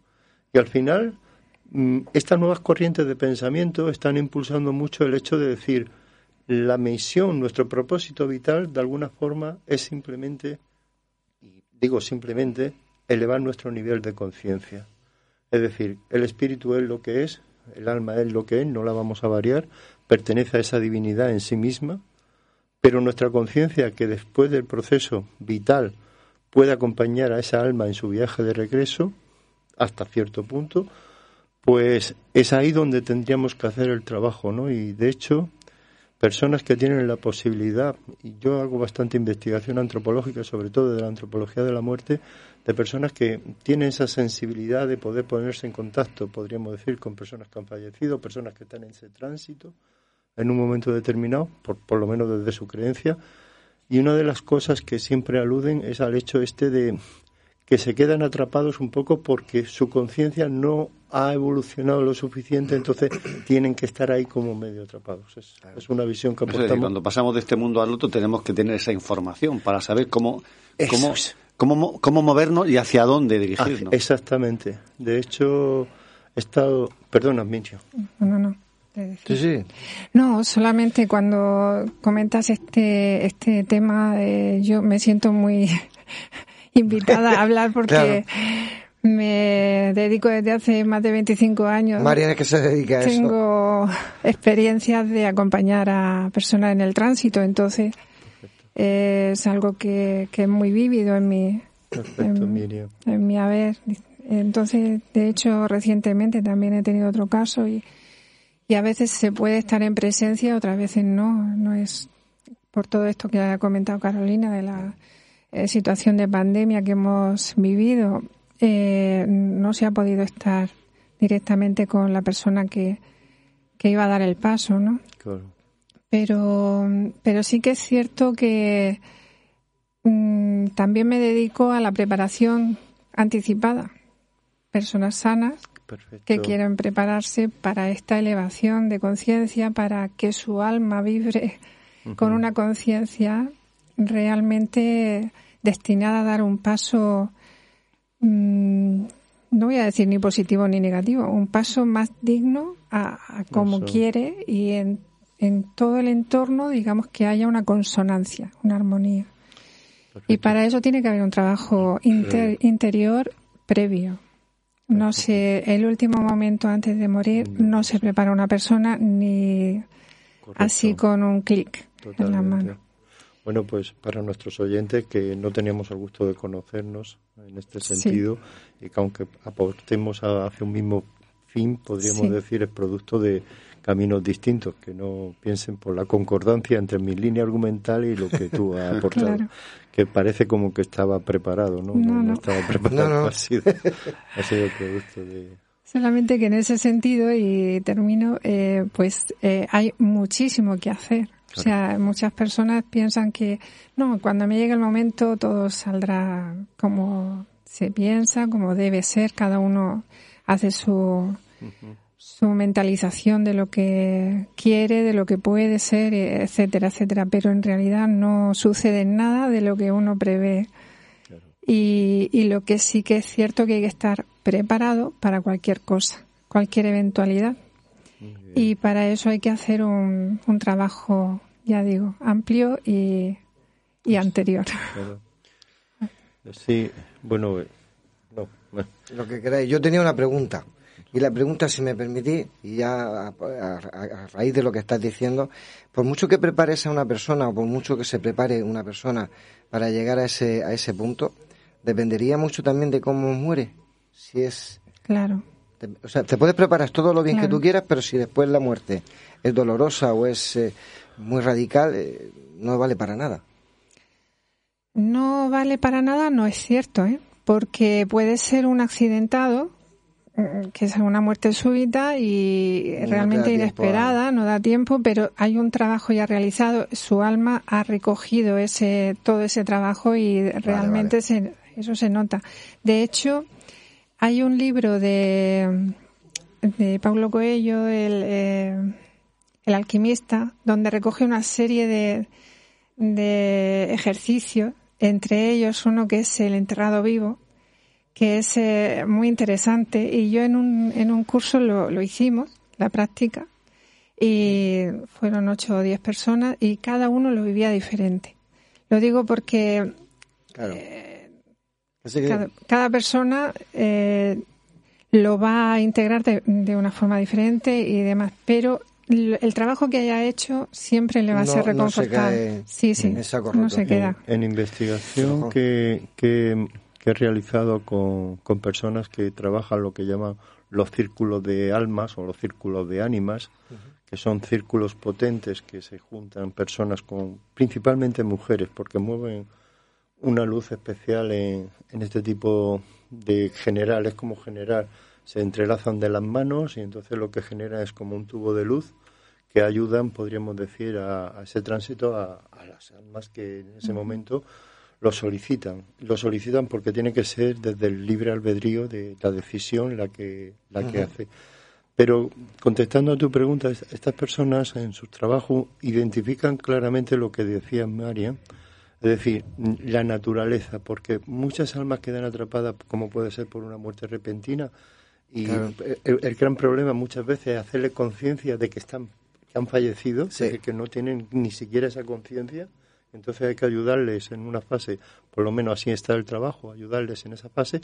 Hay personas que, aparte de, de, que no tienen esa conciencia, tienen asuntos que los tienen atrapados aquí bien sean por cuestiones casi siempre de apegos y entonces pues muy duro hasta que no se trabaja. Por eso lo que decía eh, María eh, me parece muy importante es el trabajo previo sobre todo en esa parte porque te va a facilitar al poder despegar desde el otro. Y luego también hay un tema que es un poco más eh, más extraño. Yo no pude investigarlo más a fondo porque aquí pues mm, reservaron parte de la información y lo entiendo porque pertenecía forma parte del secretismo que tienen que tener las personas que tienen estas facultades, y es eh, almas que de alguna forma dejan cuentas pendientes. No son apegos, sino cuentas pendientes, y esas cuentas pendientes de alguna forma los tienen cogidos, ¿no? Entonces, mm, vamos, eh, te digo por lo menos las cuatro características de la distinta tipología y como bien decía María, es a través también de ese ritual de entrelazadas las manos y cogiendo ese tubo de luz para ayudar a las almas que desde el libre albedrío no siempre lo consiguen, no siempre en la primera sesión ni en la segunda, porque todo es un proceso, pero a mí me pareció muy honesto el trabajo realizado, personas que se veían fluir en el amor, que eso también una característica que me llamó muy poderosamente la atención en estas investigaciones, personas que se le notaba fluir en el amor, y bueno, pues con mucho respeto. A muchos oyentes nuestros le parezca esto un poco, no sé, de carácter sobrenatural, pero bueno, es, es realidad de que hay personas que están viviendo y como una vivencia real. ¿Salva?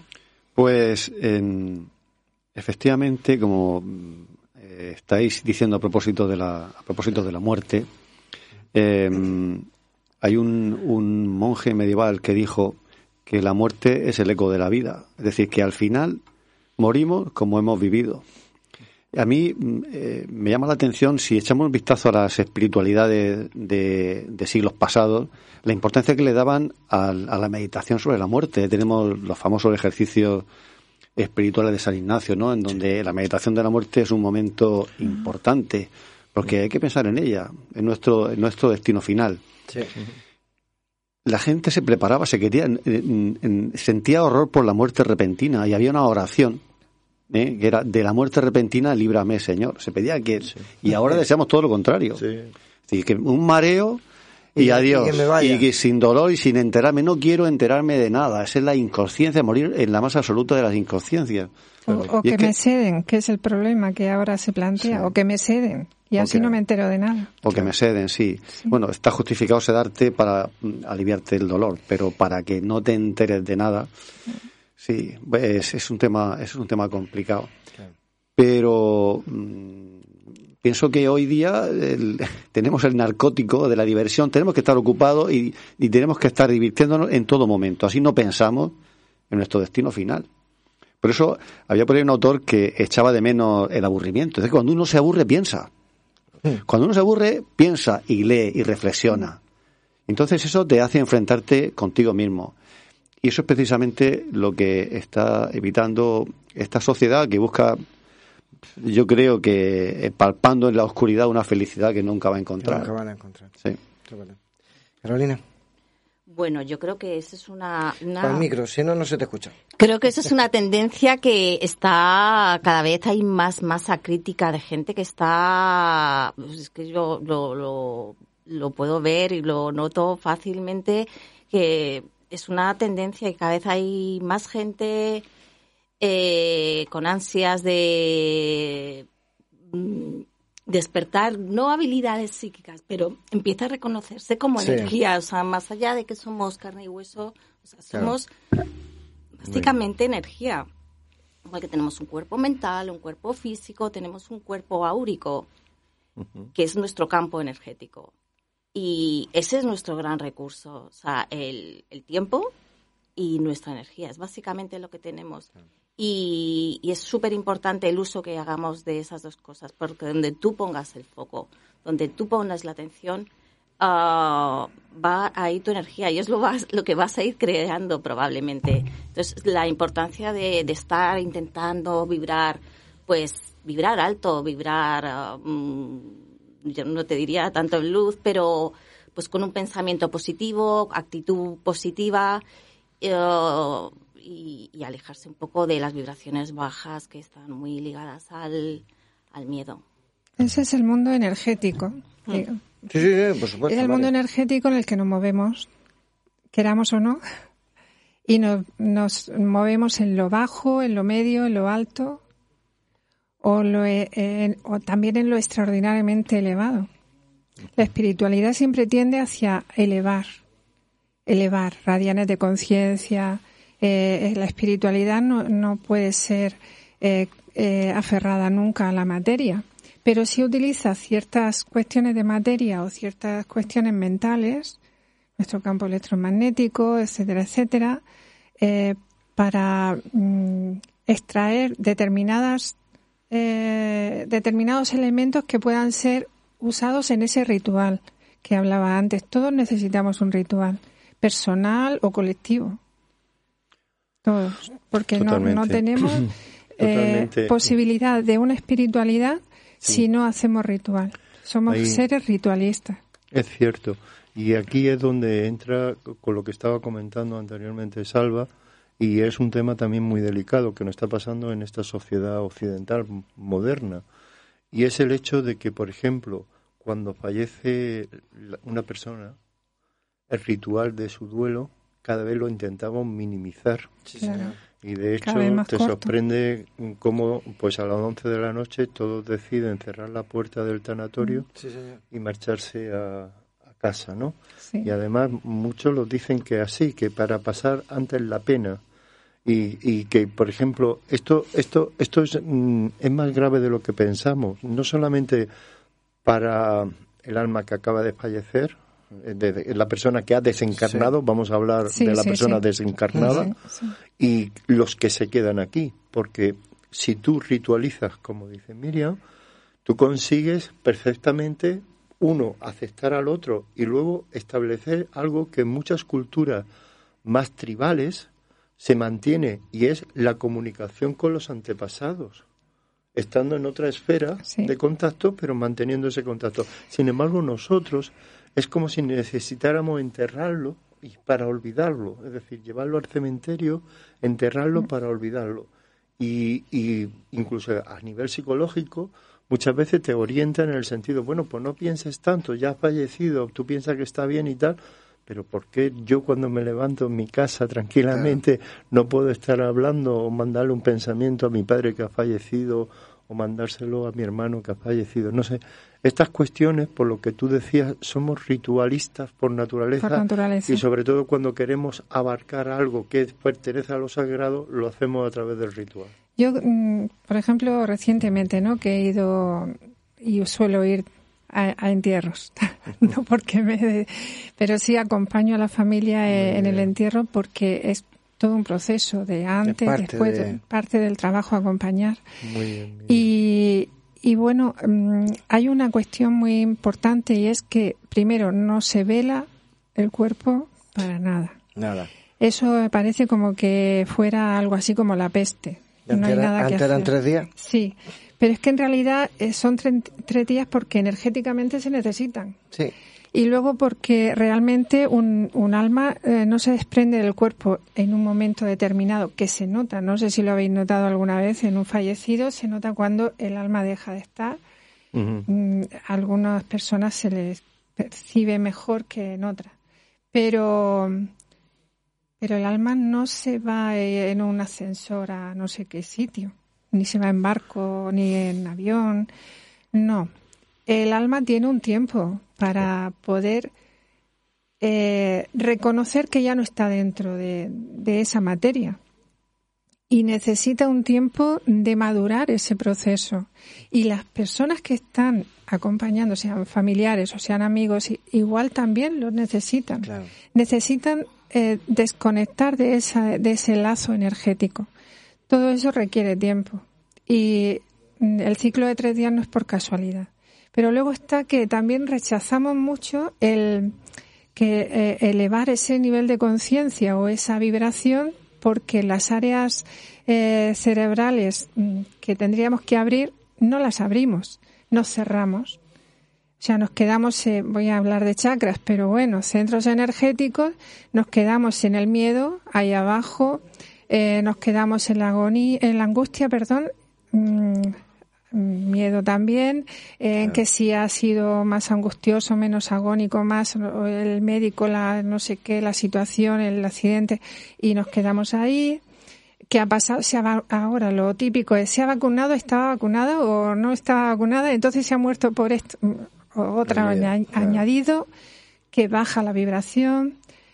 Pero, como ha dicho él también, el, el tema del amor, el tema de la generosidad, el tema del respeto, el tema de la dignidad, el tema del honor a esa persona, el tema de...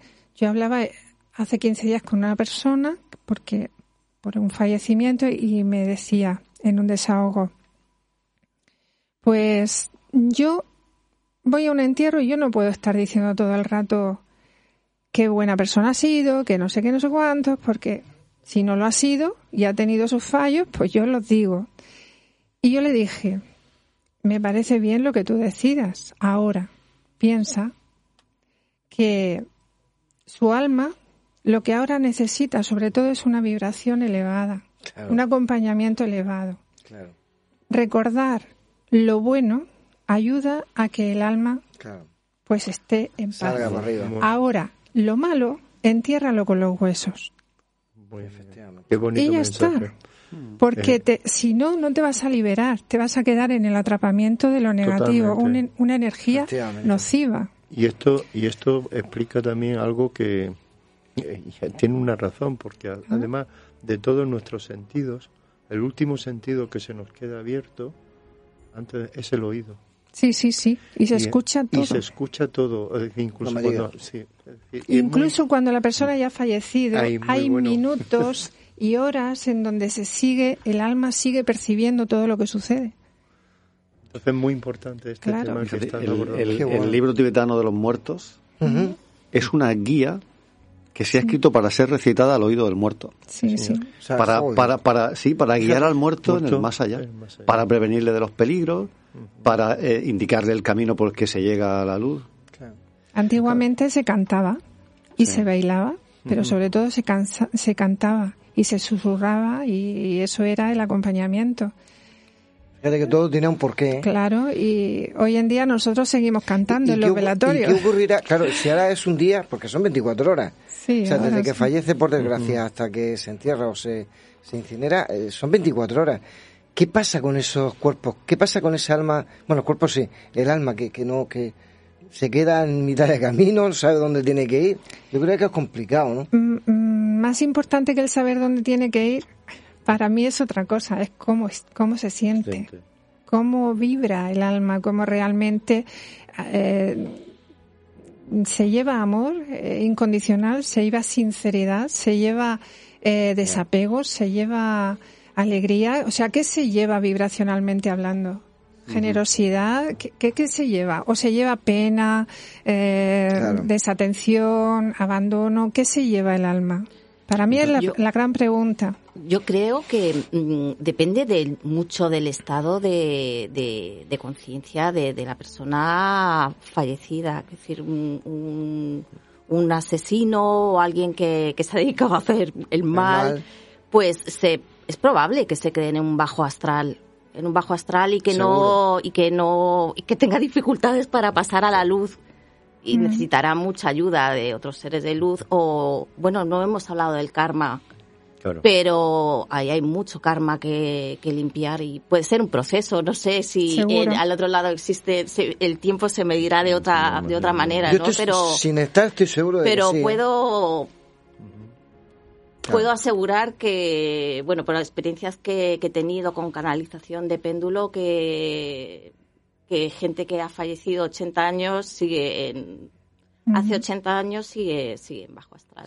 no ha conseguido estando aquí. Mm, esto, esto que acaba de comentar Carolina de, esos seres espirituales, que puesto que estábamos debatiendo de esa transformación de lo espiritual, eh, son muy interesantes las investigaciones que se han llevado a cabo en, en centro de grandes catástrofes, las últimas, la de las Torres Gemelas, donde muchas personas en estado ya donde eh, era eminente la muerte, la solución se la da a alguien que aparece a su lado, en este sentido como un guardián que está ahí, que lo guía.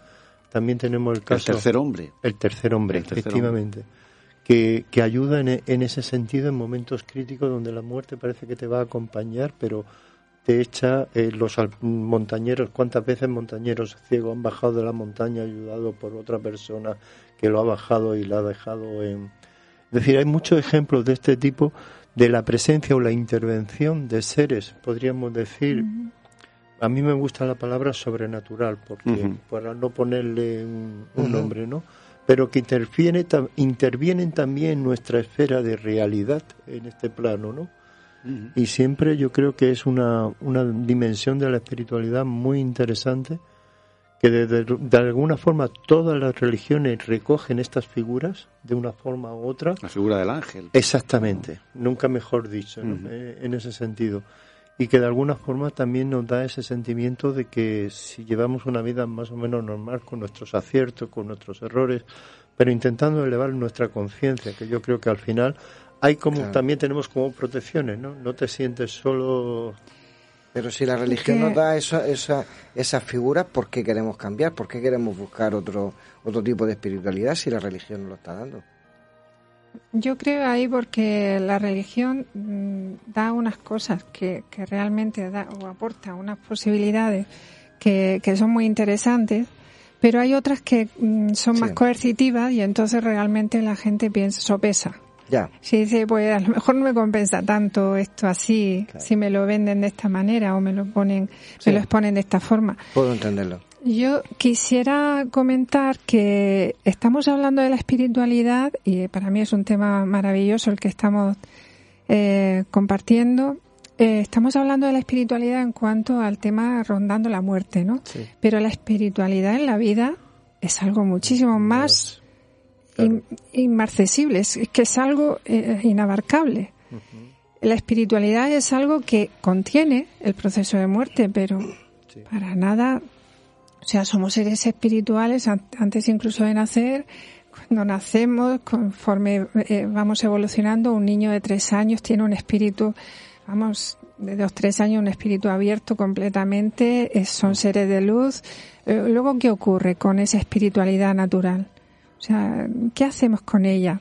Realmente yo me planteo que la espiritualidad eh, la deberíamos de cultivar antes que las matemáticas o de cualquier otra cosa. Es que no, es algo que nos se enseña, vienen limpios, estos niños vienen, son almas que vienen totalmente limpios, pero al final, como los niños índigo, los niños cristal, que son niños que lo han tenido muy, muy, que ahora se han convertido en, adultos, ahora son adultos índigos. Claro, adultos sufrientes, voy a decirlo. sí, y que lo han tenido súper difícil porque teniendo un alma tan pura y una conciencia tan elevada y con habilidades psíquicas muy, muy patentes, eh, han tenido que, adaptarse a, a, este mundo en el que vivimos, a lo que se supone que es correcto. Claro, yo he tenido muchos casos que, que por eso reconozco que incluso en la hora de fallecer mm, tienen un es, un modo distinto, o sea, porque su, su vibración es otra. Y, y entonces, por eso digo que el transcurso de la vida nos hace reconocer que hay una, una base espiritual siempre latente, que la dejamos abandonada en muchos momentos de nuestra vida mm, a un lado, eh, luego nos sucede algo y entonces volvemos a ella como recurso, si no a la espiritualidad, a la religión, si no a la religión, a la espiritualidad, si no a la consonancia de las dos. Pero mm, últimamente yo oigo mucho el meditar, meditar, meditar y y me parece maravilloso. Yo doy cursos de meditación y me parece genial. Pero la meditación es que es algo innato. Es que es algo que, que es con natural. Entonces ahora eh, es como si nos tuvieran que dar cursos de, imaginaos, eh, voy a poner un símil, eh, cursos de cómo tengo que comer. Pues si llevo comiendo toda la vida, ¿no? Es algo con natural. Sé masticar o he aprendido a masticar o tal. O, cursos de respiración. Los hay. Yo también los doy. Pero ¿hemos desaprendido a respirar? Sí. Realmente. pues hemos aprendido a desespiritualizarnos. O sea, hemos aprendido a una serie de cosas que en nuestra vida se nos han caído de no, de no sé qué forma, de, de, golpe y porrazo en unos momentos de la vida que nos quedamos sin ladrillos en la casa y con ya ni las ventanas se sostienen. Lamentablemente es en esos momentos, en momentos de crisis, cuando alguien mm, necesita una búsqueda interna y, y, vuelve a la espiritualidad. O sea, no es algo. Normalmente hacen falta crisis, o sea, mm, crisis internas fuertes para que tú te quieras reconectar otra vez. Claro. Hay, hay un momento que cuando estos, estas nuevas generaciones empiezan a nacer con esa sensibilidad especial, es porque también vamos abocados, por lo menos así nos lo indican desde distintas áreas de conocimiento, sobre todo desde el área de la astrología sagrada, que vamos a procesos de transformación importante en el planeta. Entonces, yo los veo como seres que han venido a ayudar en un momento crítico. Es decir, todas las indicaciones que hay, podríamos decir, en significación astrológica. No hablo solamente de la astrología occidental, sino de astrología védica, de astrología china. Todos los acontecimientos nos llevan a un escenario de los próximos 10, 10 15 años donde vamos a, dar, o se espera que demos ese salto eh, en conciencia, ¿eh? es un salto de conciencia. Pero ese salto de conciencia, mm, claro, hay muchas cosas que nos tenemos que ir limpiando en este sentido, ¿no? Ese es el trabajo espiritual que todos necesitamos hacer antes de morir, no porque haya una crisis o porque haya un accidente o porque pues, suceda algo, sino porque en realidad necesitamos purificar, depurar, eh, limpiar nuestro canal vital. O sea, ya no hablo de otras cosas, sino nuestro canal vital para poder conectar con lo divino, con Dios o como cada uno le llame, con el universo, el cosmos o la vida misma. Comenzar a abrir el chakra, chakra corona. Mm, yo creo que más allá. el chakra corona se, queda, un poco, se queda más arriba. Claro, tenemos el octavo, el noveno y hasta el dieciséisavo. Tenemos que abrir todavía muchos. yo quisiera meter una, una reflexión en este sentido, recogida también en esta investigación, en estos círculos de, de alma, donde ellas se quedaban también sorprendidas que personas que a lo mejor en su vida, mientras estaban encarnados, habían sido sacerdotes y sin embargo estaban ahí todavía en esa zona em, que no se habían encaminado a la luz, ¿no? Mira, Marmil. Sí, me refiero que son personas que están eh, en la misma situación que otras almas. Fíjate. ¿Me entiendes? Sin embargo, han estado viviendo su vida como, como sacerdotes. ¿eh? Eh, mm. no sé, a mí cuando me dieron pruebas de estos testimonios, me llamó la atención. Y a lo mejor es porque se quedarían para ayudar, puede ser. No lo sé, es que hay mm, carezco de información para poder darte una y yo no tengo experiencia personal. Es que raro una persona que, que es religiosa, que sabe qué camino debe de, tomar o, bueno, entre comillas debe de ser que sí, vamos. Mejor que yo, seguro. de los, de los que estamos aquí puedan dar una opinión. Yo, en este sentido, me limité a recoger testimonio y, y, y lo que me decían ellos, ¿no? curioso. A mí me, llamaba la atención eso, decir, una persona que se dedica teóricamente toda su vida, podríamos decir, a entregarse, como después en el, en el tránsito se quedan atrapados también, igual que cualquiera de nosotros. puede ser por lo que habéis dicho vosotros, porque habéis dicho que desde pequeñitos esa, esa vibración eh, con la espiritualidad es pura, es, es, es sencilla. Eh, pero ¿por qué, ¿por qué la dejamos? ¿Por qué la, la ignoramos? Pues muy sencillo, y lo sabemos todos, la vida. La vida de, que tienes que estudiar, tienes que trabajar, tienes que hacer una familia, todo lo demás se esconde. Totalmente se esconde. cuando eres pequeño estás más cerca de tu origen, acabas de llegar. Claro, estás menos, estás menos contaminado. Eh, por tanto, en la relación es casi natural, ¿no? Pero ¿cómo cambiamos eso? pues, ¿Cómo se cambia eso? pues llevamos no sé cuántos siglos intentándolo y, y, la verdad es que cuesta mucho dejar ser dejar ser al niño es algo esencial. Vale, sí. Dejar ser. Una cosa es la educación y otra cosa es la domesticación, como si fuera un animalito. Mm. La educación es un enriquecimiento, es un eh, acompañar a que esa persona pues dé de sí lo, lo, mejor de sí, lo mejor de sí mismo. No, no es conducirle porque lo dirijas como un coche, sino que acompañas esa educación, esa construcción de la persona en todo su esplendor. Pero eso no lo hacemos. Lo que hacemos es tapar, poner eh, aquí no sé qué, que si desea no sé qué cosa o tiene la ilusión o, el afán de amar algo, pues de pronto se le pone otra vez la coerción. No sé, es, hay que dirigirlo hacia lo social. Personal mío, no, no, pero que, que, que corrobora lo que está diciendo Miriam. Yo soy hijo único y entonces tengo todavía mm, visualmente memoria de estar jugando en mi cuarto de juegos con otros niños en esa habitación. Claro. Yo tengo conciencia de eso. Y mi madre tenía pánico de entrar y todo, hay un trabajo que yo recuerdo, la voz de mi madre, déjate de pensar en eso, no digas eso, no.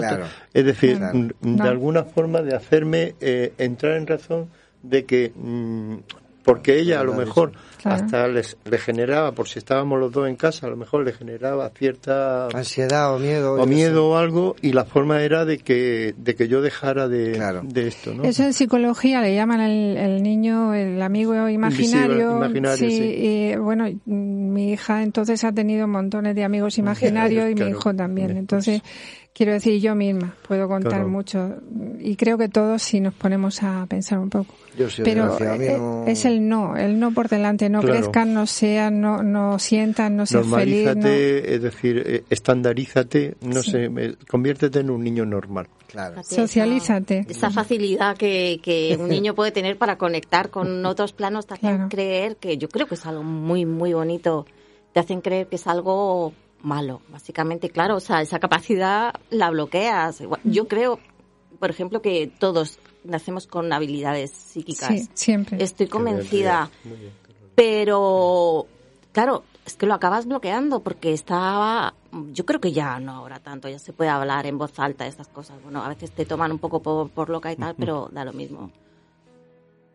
Y, y, y, lo bloqueas porque, claro, está demonizado y, pero vamos, que todos venimos a este mundo con habilidades psíquicas. Sí que hay que añadir una cosa que a mí me gustaría mm, sumar en este plano de la espiritualidad. No comienza la espiritualidad hablando de temas de centros energéticos por el primer chakra. Pero sin embargo, mm, tenemos que tener en cuenta que hay un plano de la espiritualidad que no se toca, que es la sexualidad. Y tiene muchísimo que ver la espiritualidad con la sexualidad. Y, y esto parece que se obvia. Pero mm, el, el, otro tema es que nadie va a, engrosar, por así decirlo, su vibración espiritual si no pasa por el corazón.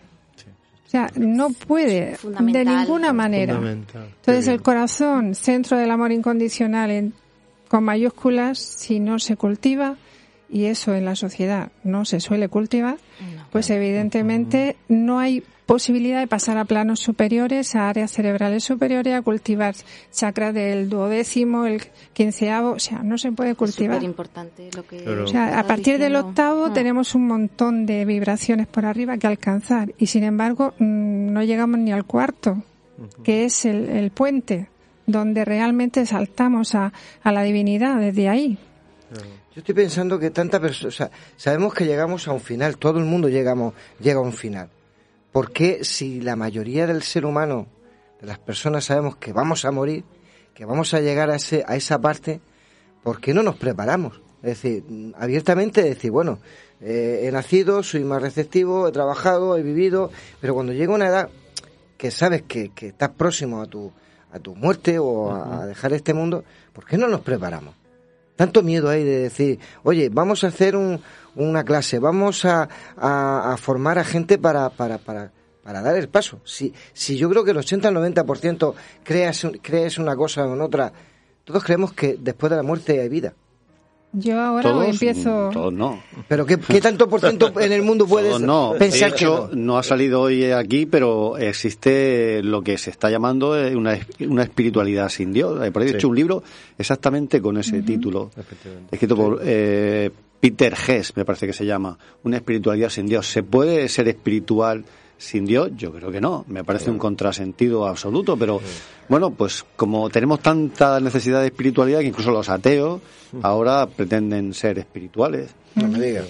Eh, sí, sí, sí, eso es un... eh, sí, sí, además... En yo- realidad todos somos seres espirituales. Mm, Da igual que sea uno ateo, que no. católico, que evangelista. Todos somos seres espirituales. Otra cosa es qué camino toma cada uno Cada para uno. acceder al, al ser divino y al plan divino que lleva dentro, el código secreto de su Ya, divinidad. pero yo no, yo no entiendo una espiritualidad sin trascendencia. Sí, pero todo es No, no, me, cuesta, me cuesta trabajo, me cuesta, me, me cuesta trabajo entenderlo. Es que no, no, no entra en, en mis parámetros Lo, mentales. lo que ocurre es que las personas que elegimos, eh, el- digamos, eh, tener a Dios en, en nuestra vida o, o estar en, en- en la conexión con Dios, pues lo podemos transmitir de otra manera.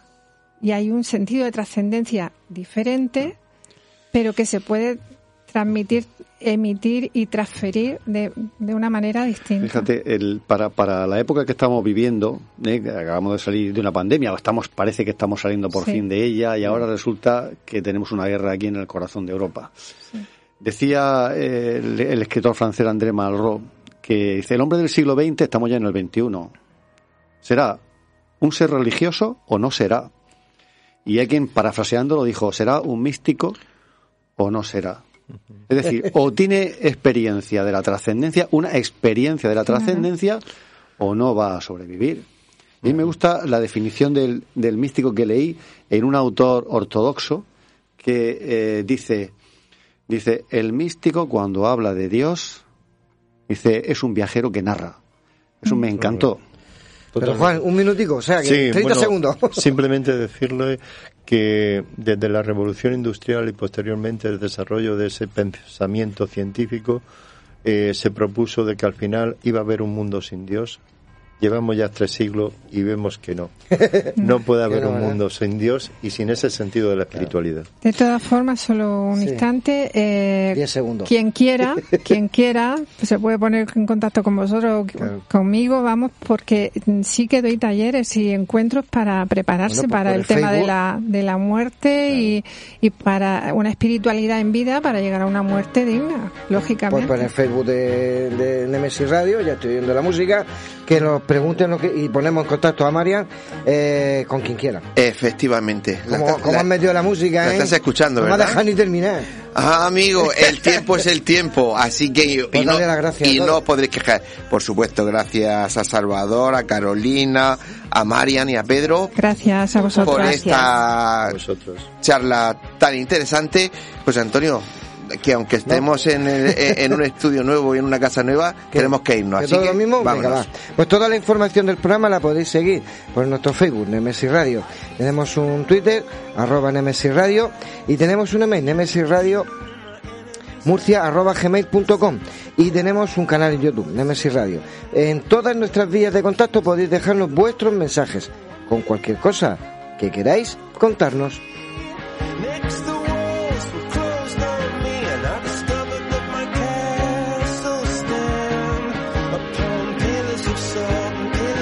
Recuerden Nemesis Radio desde esta santa noche a las 21 horas todos los sábados en Más Música Radio. Recuerden 96.9 de la FM. Por internet, pues a través de la web www.masmusicaradio.com y en nuestros podcasts, pues cada vez que quieran, que ya son cuántos, te pillo. Sí, me has pillado. 292. Estoy, estoy pensando en lo mío. Estoy en mi parte espiritual, espiritualidad. espiritual. Pero bueno, como no hay que perder las buenas costumbres, no olvidéis que estemos donde estemos, nuestras voces viajan ya por el universo. Pues queridos oyentes, hasta aquí llega nuestro primer programa. Como he dicho antes, en esta santa casa, os deseamos que tengáis una feliz semana y os esperamos el próximo sábado aquí en Nemesis Radio a las 21 horas. No faltéis a la cita, que ya sabéis que pasamos lista y os vigilamos. Si os ha gustado, que creo que sí, pues ya sabéis, se lo decís a vuestros amigos que es la mejor publicidad del mundo, el Boca a boca. boca. Si no os ha gustado, vosotros probad la semana que viene, pero a la vez se lo decís a vuestros enemigos. ¿Que quién? que José Antonio, que está hecho un valiente esta noche, se encarga de ello. Así que lo he dicho. Buenas noches. Buenas noches. Adiós.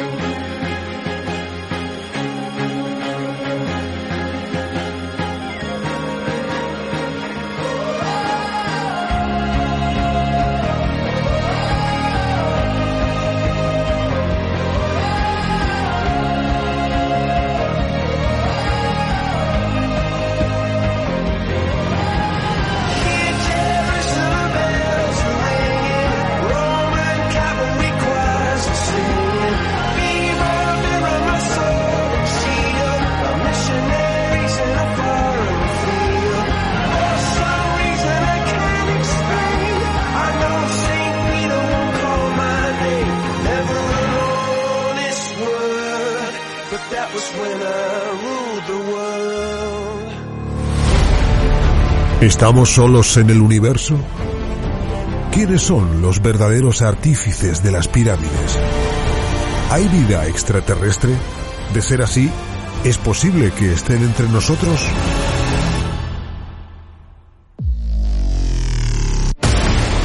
Psicofonías. Ouija. ¿Nos hablan los muertos? Némesis Radio. Viajando a lo desconocido. Sobrepasando el horizonte de las conciencias. Programa escrito, dirigido y presentado por Antonio Pérez y José Antonio Martínez. Todos los sábados a las 21 horas en Más Música Radio, 96.9 FM y másmusicaradio.com.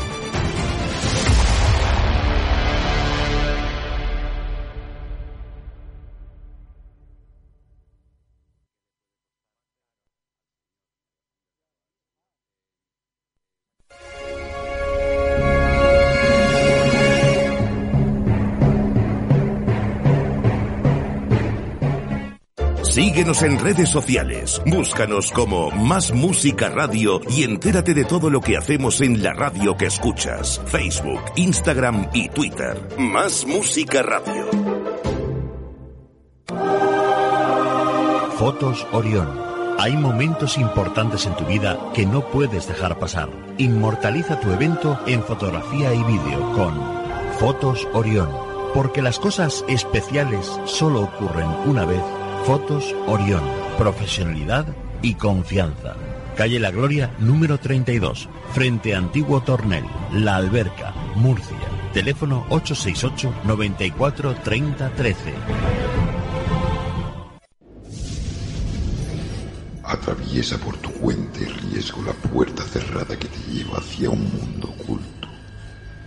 ¿Quieres que investiguemos tu caso?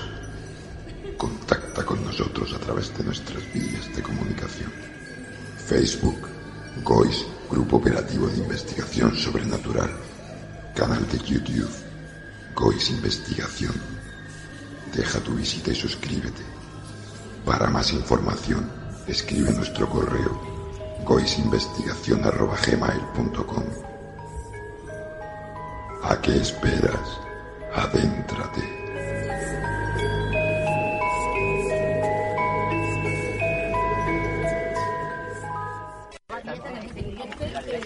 Nemesis Radio. Nemesis Radio. Nemesis Radio. Nemesis Radio. Nemesis Radio. Nemesis Radio. Nemesis Radio. Nemesis Radio. Más Música Radio.